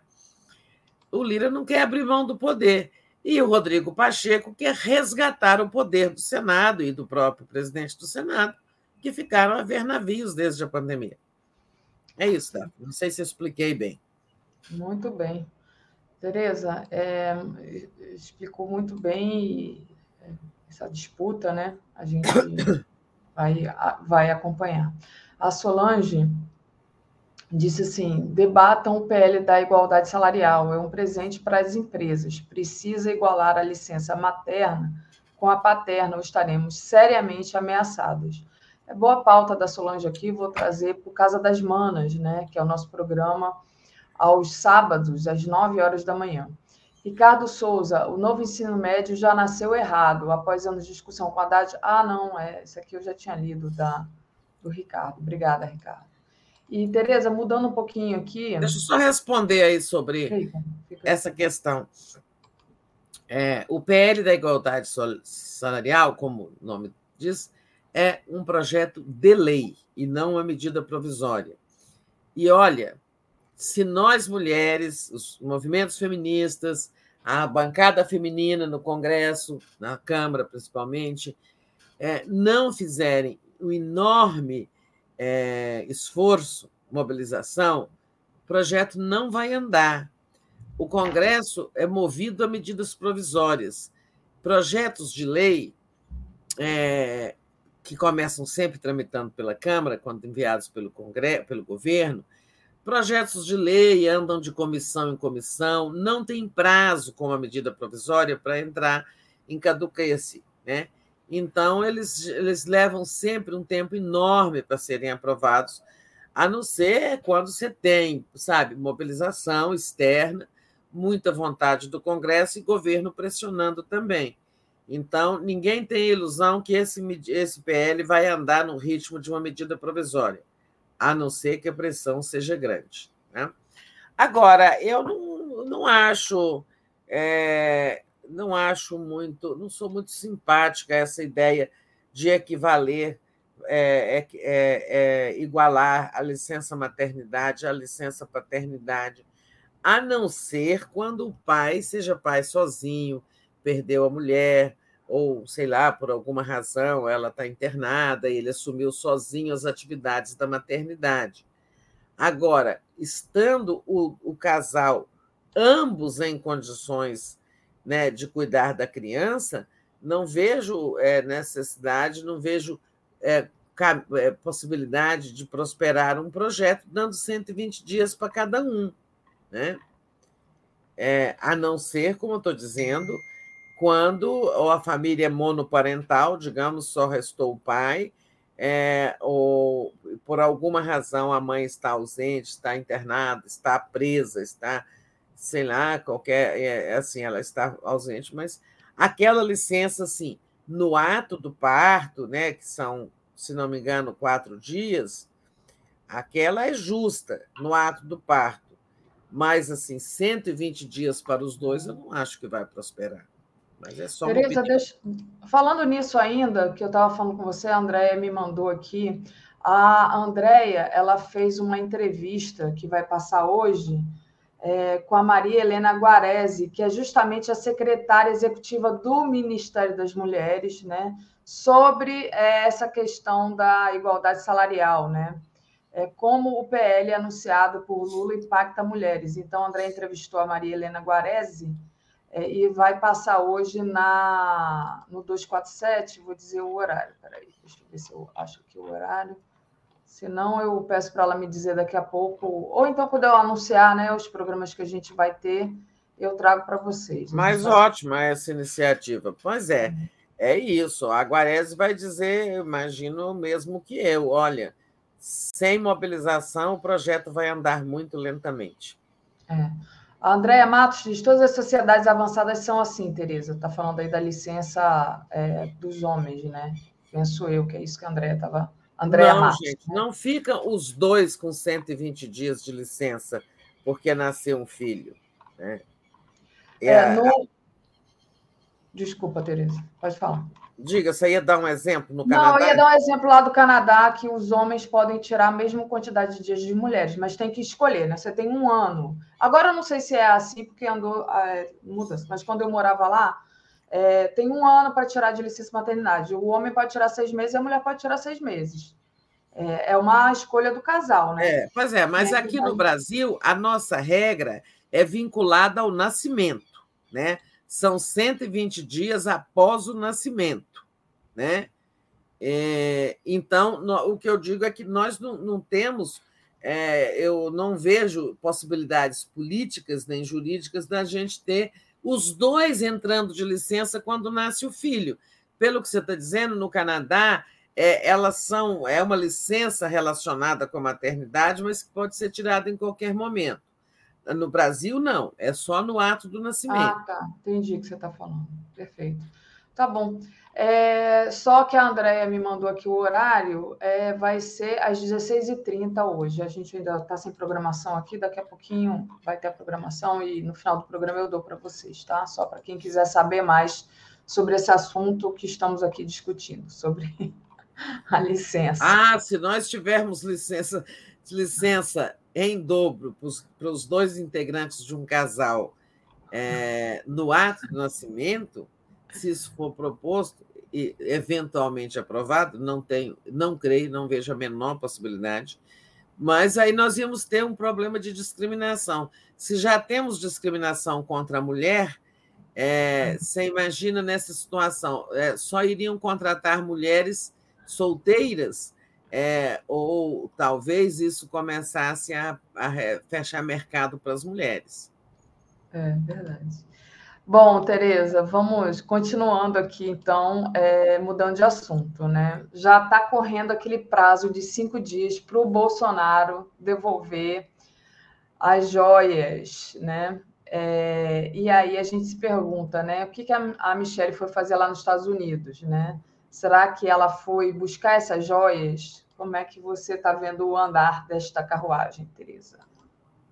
Pois é, não sabemos. É, por que a Michelle foi tão rapidamente para os Estados Unidos para passar só cinco dias? Não vai nem passar o aniversário do marido com ele, dia 21. Ela estará de volta, acho que no domingo. É, e essa, essa viagem é bem estranha, repentina. Por isso, muita gente suspeita que ela foi buscar aquele kit de joias masculinas que o Bolsonaro até agora não indicou onde está. Né?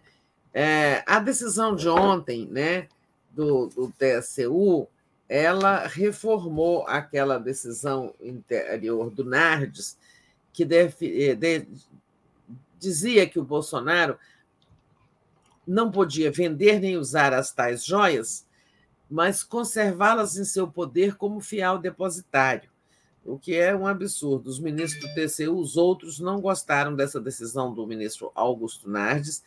É, o, o procurador de contas que é o, o, o procurador Lucas Furtado, fez essa proposta de devolução em cinco dias, foi acolhida ontem pelo TCU, né? O TCU quer que elas, essas joias sejam devolvidas, entregues à Secretaria-Geral da Presidência da República, né? esse kit masculino. E que o mesmo destino também seja dado pela Receita àquele kit que está apreendido, colar de diamantes com mais colar de diamantes, relógio, né? Dizem que só naquele relógio tem mais de 300 brilhantes. Porque a pulseira é toda cravejada, né? A gente olha nas fotos, a pulseira é toda cravejada de diamante. Então, aquele segundo kit também, quando a Receita liberar, terminar os procedimentos que estão lá eh, transcorrendo, ah, também vão ser entregues à presidência da República. O que, que a presidência vai fazer com isso, eu não sei porque é até difícil para o Palácio também ficar guardando essa diamantada lá. É, se eu fosse do governo, eu ia propor um leilão dessas joias e destinar esse dinheiro aí para Minha Casa Minha Vida. Né? Fazer um programa só de Minha Casa Minha Vida para moradores de rua.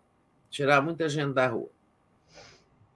Olha, é, e o governo determinou também, o governo, o TCU determinou também que o Bolsonaro devolva um fuzil e uma pistola que ele ganhou de presente dos Emirados Árabes, outro país, já não é da, das Arábias, da Arábia Saudita.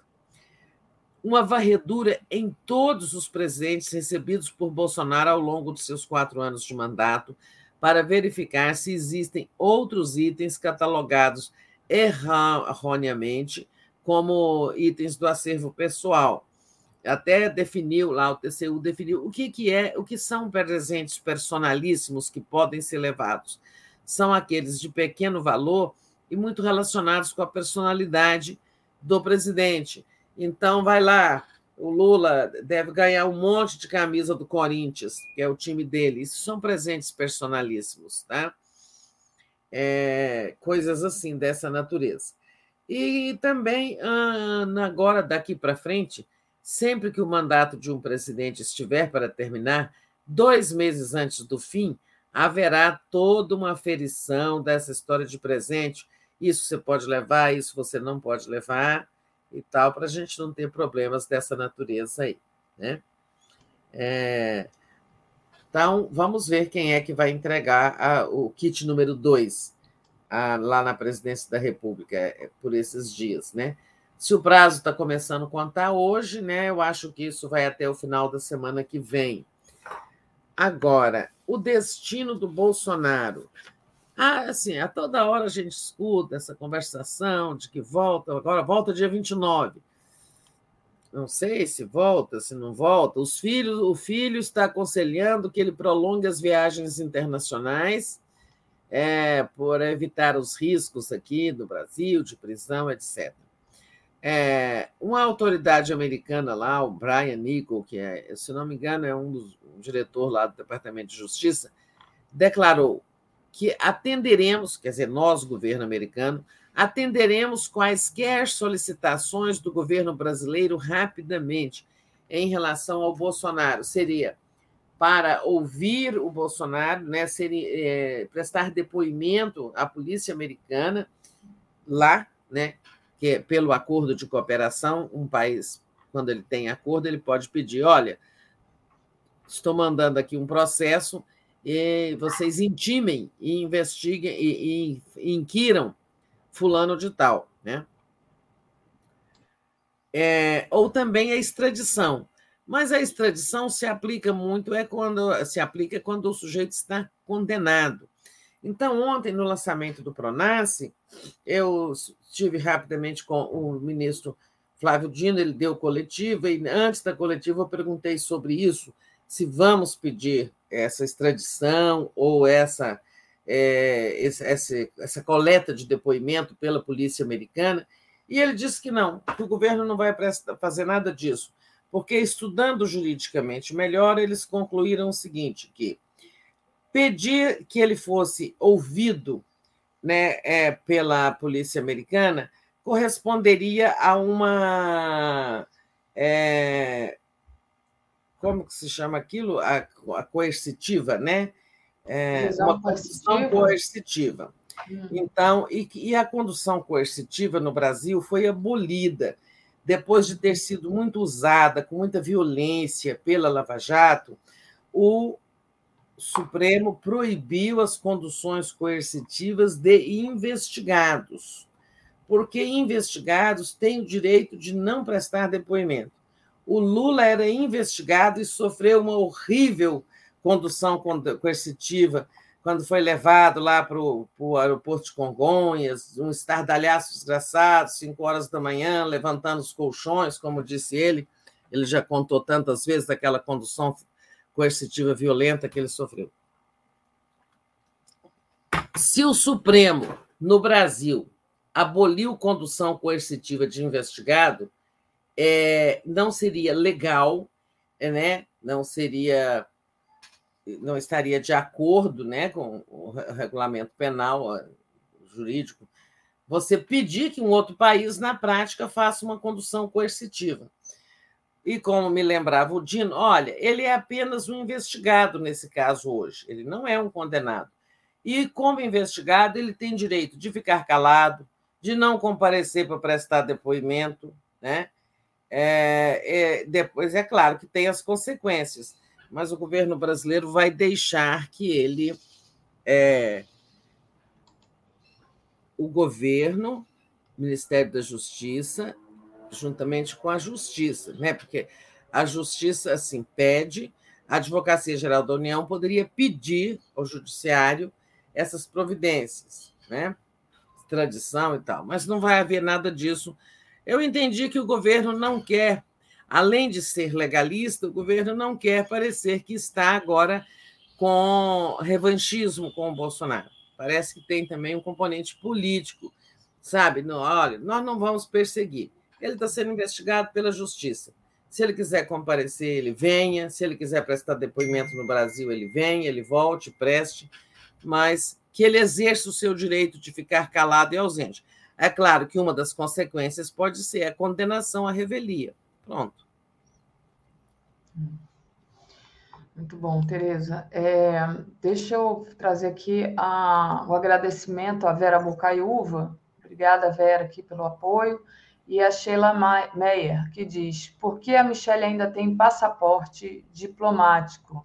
Ah, o Fernando Castro Deixa diz, eu responder pessoas... isso aí rapidamente, depois eu esqueço. Tá. É, ainda tem, porque o Itamaraty, 15 dias antes do governo Bolsonaro acabar, é, prorrogou a duração dos passaportes diplomáticos para ex-presidentes e seus familiares. Você vê que eles pensam em tudo, né? Pensaram em tudo. E é, agradecer aqui também ao Fernando Castro. As pessoas estão completamente por fora das propostas do governo. O governo precisa divulgar isso e chamar o povo para fazer pressão sobre o Congresso, disse aqui o Fernando Castro. E aí, Tereza, é, queria que você falasse é, sobre a questão dos militares, né? É, o Lula almoçou ontem com a cúpula da Marinha, então, e depois do dia 8 de janeiro, ele é, demonstra né, que quer virar a página e estabelecer ali uma nova relação com os militares. Hoje, falando nisso, o Joaquim até falou assim: ah, é importante que com essa situação internacional é, crítica aí, né, tem até o ministro, é, o ministro não, o Bassar al-Assad, presidente, falando que a gente está na terceira guerra mundial já e que o, seria importante para o Lula fortalecer os laços com as forças armadas brasileiras, né? Queria saber como é que você vê esse, essa, digamos assim, esse passo do Lula de tentar virar a página e a partir desse almoço de ontem com a cúpula da Marinha. Então, é, ontem eu conversei com o ex-presidente Sarney, tem até um artigo que eu meu que está postado aí, porque uhum. ontem foram os 15 anos do fim da ditadura militar, oficialmente, com a posse do Sarney no lugar do Tancredo, que na véspera tomou, é, sofreu uma cirurgia né? e acabou morrendo em decorrência dela.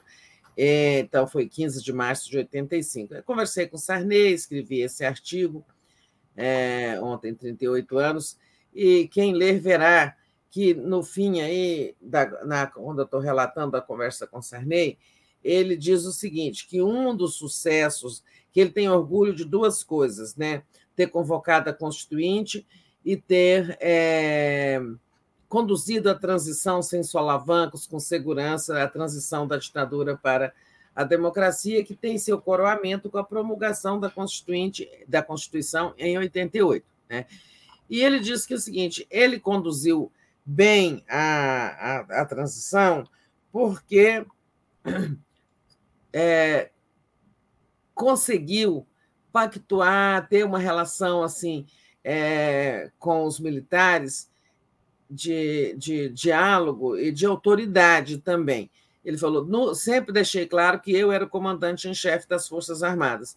E nomeei para ministro do Exército né, um general com muita autoridade, mas um general democrata, que foi aquele que garantiu a posse de Sarney na noite em que o Tancredo foi internado e que ninguém sabia quem tomava posse, se os militares continuariam, voltariam, aproveitariam a desculpa do doença do Tancredo. Não, não tem posse de civil, não. Né? Continua aqui o Figueiredo, eles podiam ter feito isso.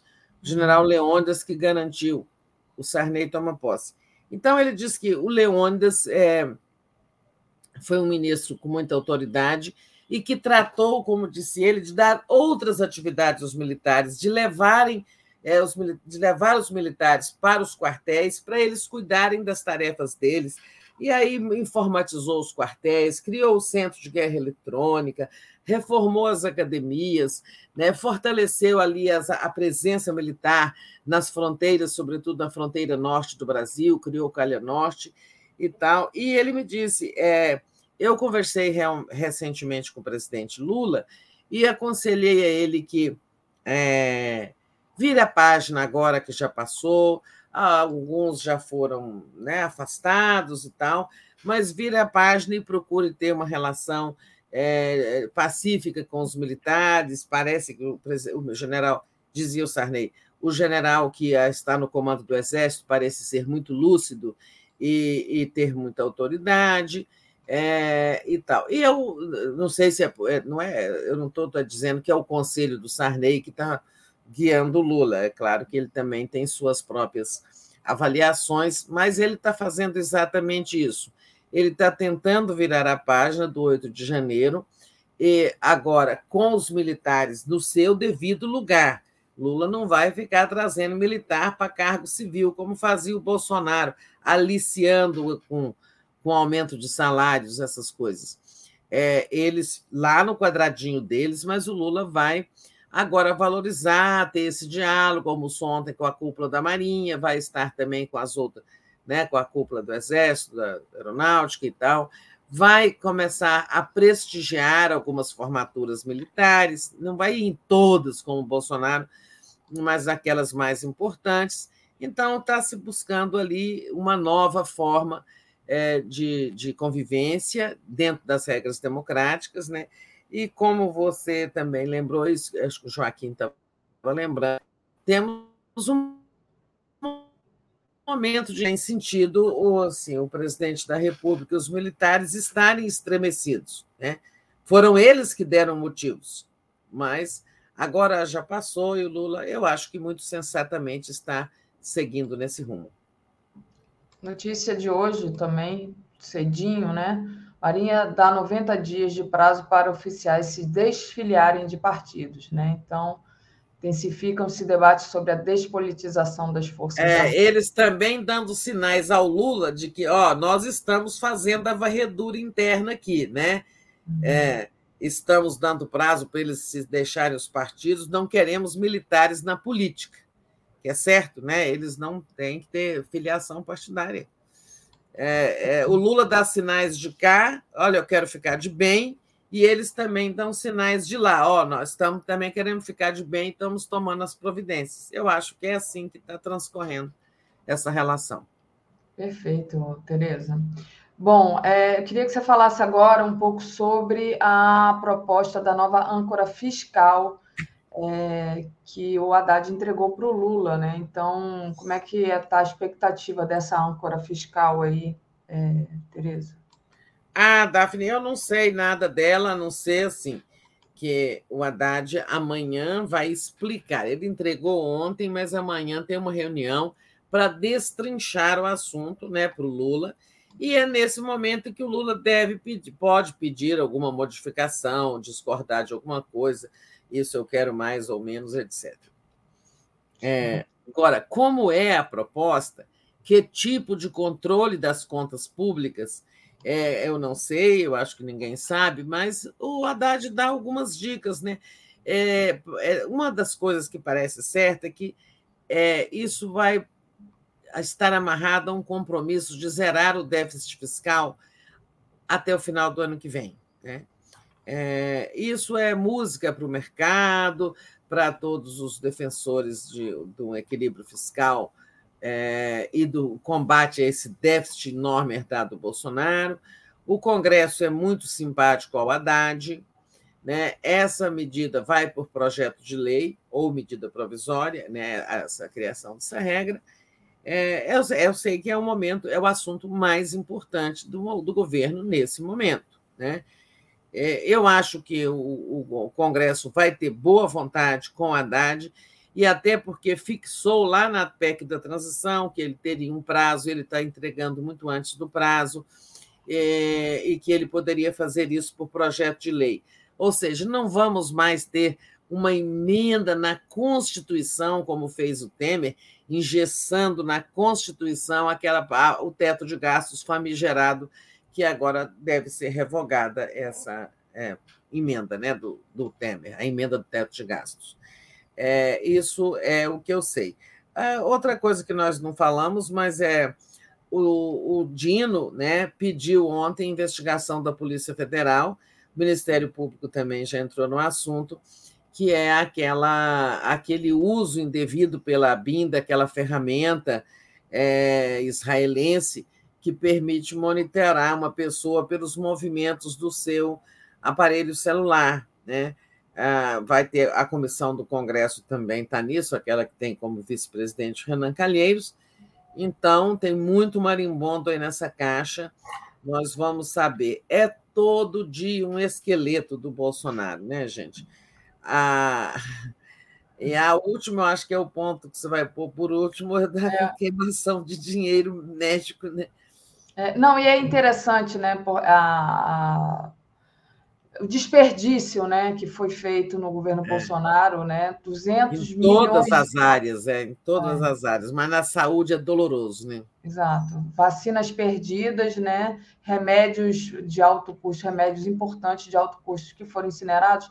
Mas o que eu achei interessante, Tereza, é que ao dar essas notícias agora, né, de, de remédios com prazo de validade vencida, é, vacina vencida, a impressão, assim, quem assiste a mídia é, comercial é que o erro foi do governo Lula, né? Eu não sei o que, que você pensa disso, mas.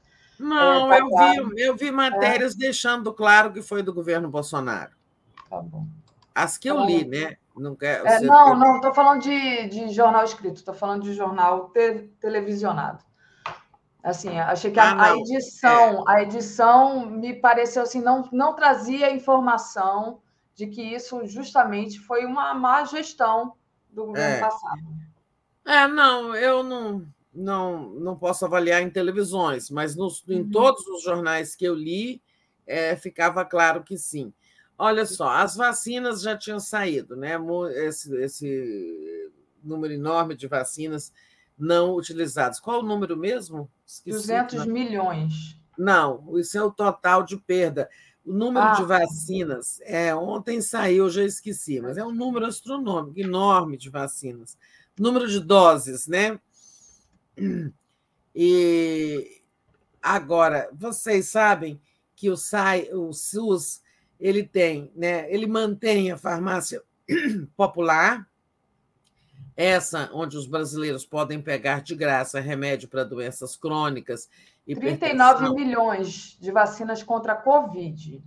A 20 tá milhões de vacinas contra a Covid. 39. 39 milhões? É. Pois é, que absurdo, né? É, então, isso já tinha saído ontem, essas vacinas venceram, e tem outras que vão vencer no prazo de seis meses, disse o Ministério. Né? É, é, a ministra Nízia, logo que tomou posse, ela me disse que, olha, ele, ele não tinha dados, né, que eles iam ter que escarafunchar o ministério para descobrir as coisas. Estão descobrindo agora, porque nada disso ficou devidamente documentado. Né? Então, aí veio assim, a Folha de São Paulo obteve, com base na lei de acesso à informação, é, essa notícia de que também foram incinerados né? É, milhares de doses, frascos é, de remédios para doenças raras, remédios das farmácias de alto custo. O SUS mantém a farmácia popular, como eu dizia, e também tem as farmácias de alto custo, né? que são aquelas onde pessoas com doenças mais complexas é, buscam medicamentos. Ali tem medicamentos para câncer, tem medicamentos para doenças, para doenças raras. Um desses remédios que eles deixaram vencer né, custa 160 mil o vidro, né, uma dose para 30 dias. É, em suma, eles torraram, entre vacinas e remédios, eles torraram 200 milhões de reais. E quantas vezes eu já vi pessoas que precisam da farmácia de alto custo ir lá e dizer que está sem o remédio. Quantas pessoas não devem ter morrido por falta de um desses remédios de alto custo? Né? É muito crime. Eu acho que, sabe, as pessoas que tiveram, foram vítimas desse descuido, devem aparecer, devem denunciar. Alguém precisava de um remédio, ele estava lá, deixaram vencer e não entregaram para a pessoa, porque era só disponibilizar na farmácia de alto custo que toda cidade tem nem toda cidade, as menorzinhas não tem, mas aí tem que ir na cidade referência. Mas é, as farmácias estão lá para distribuir esse tipo de remédio, claro, mediante receita médica e tudo mais. Mas eu achei isso chocante demais. É, exatamente, Tereza. Estou é, aqui no meu trabalho diário Estamos de acabando, né? bolsonarista. Não, é, a gente tem dois minutos só rapidinho falar é, da volta do Ibanês aí no Distrito Federal, Tereza. Ah, sim. Ibanês, é, está voltando antes do prazo, né? Desde ontem ele podia ter voltado, mas está voltando agora de manhã. É, o ministro Alexandre de Moraes concluiu lá que ele não foi, ele não, ele não foi cúmplice dos atos de 8 de janeiro, né? É, e que nem foi omisso, tem correspondência dele pedindo providências. É, assim, um pouco omisso ele foi, né? É, é, tem até uma conclusão que parece que ele foi sabotado. Ele pedia as providências, sei lá, ele acreditava nos relatos lá dos auxiliares dele da de segurança. Em suma, dizem que o Michel Temer, que é muito amigo do Alexandre de Moraes, trabalhou muito para que o Ibanês, são colegas de partido, né? Para que o Ibanês fosse logo liberado para voltar ao governo. É, eu não sei se procede, mas o, é verdade que o Temer é colega de partido do Ibanês e é muito amigo do Alexandre de Moraes, foi quem indicou o Alexandre de Moraes para o Supremo. Né? Certo é que o governador está de volta, o tempo da Celina Leão como governadora ali acabou, é, está tendo uma cerimônia lá no Palácio. É, vamos ver como será o resto do mandato do Ibanês. Perfeito, Tereza. Tereza, com isso eu queria te agradecer, agradecer a todo mundo que está aqui, pedir para deixar o like, compartilhar essa live, dizer para vocês continuarem aí, que daqui a pouquinho tem Helena e Mário Vitor. Estou sem a programação aqui do dia, mas já sei que daqui a pouquinho tem Helena e Mário Vitor começando. Isso, fiquem aí com os dois. Bom dia a todo mundo. Até, até a noite no Boa Noite. Obrigada, Daphne. Obrigada a você.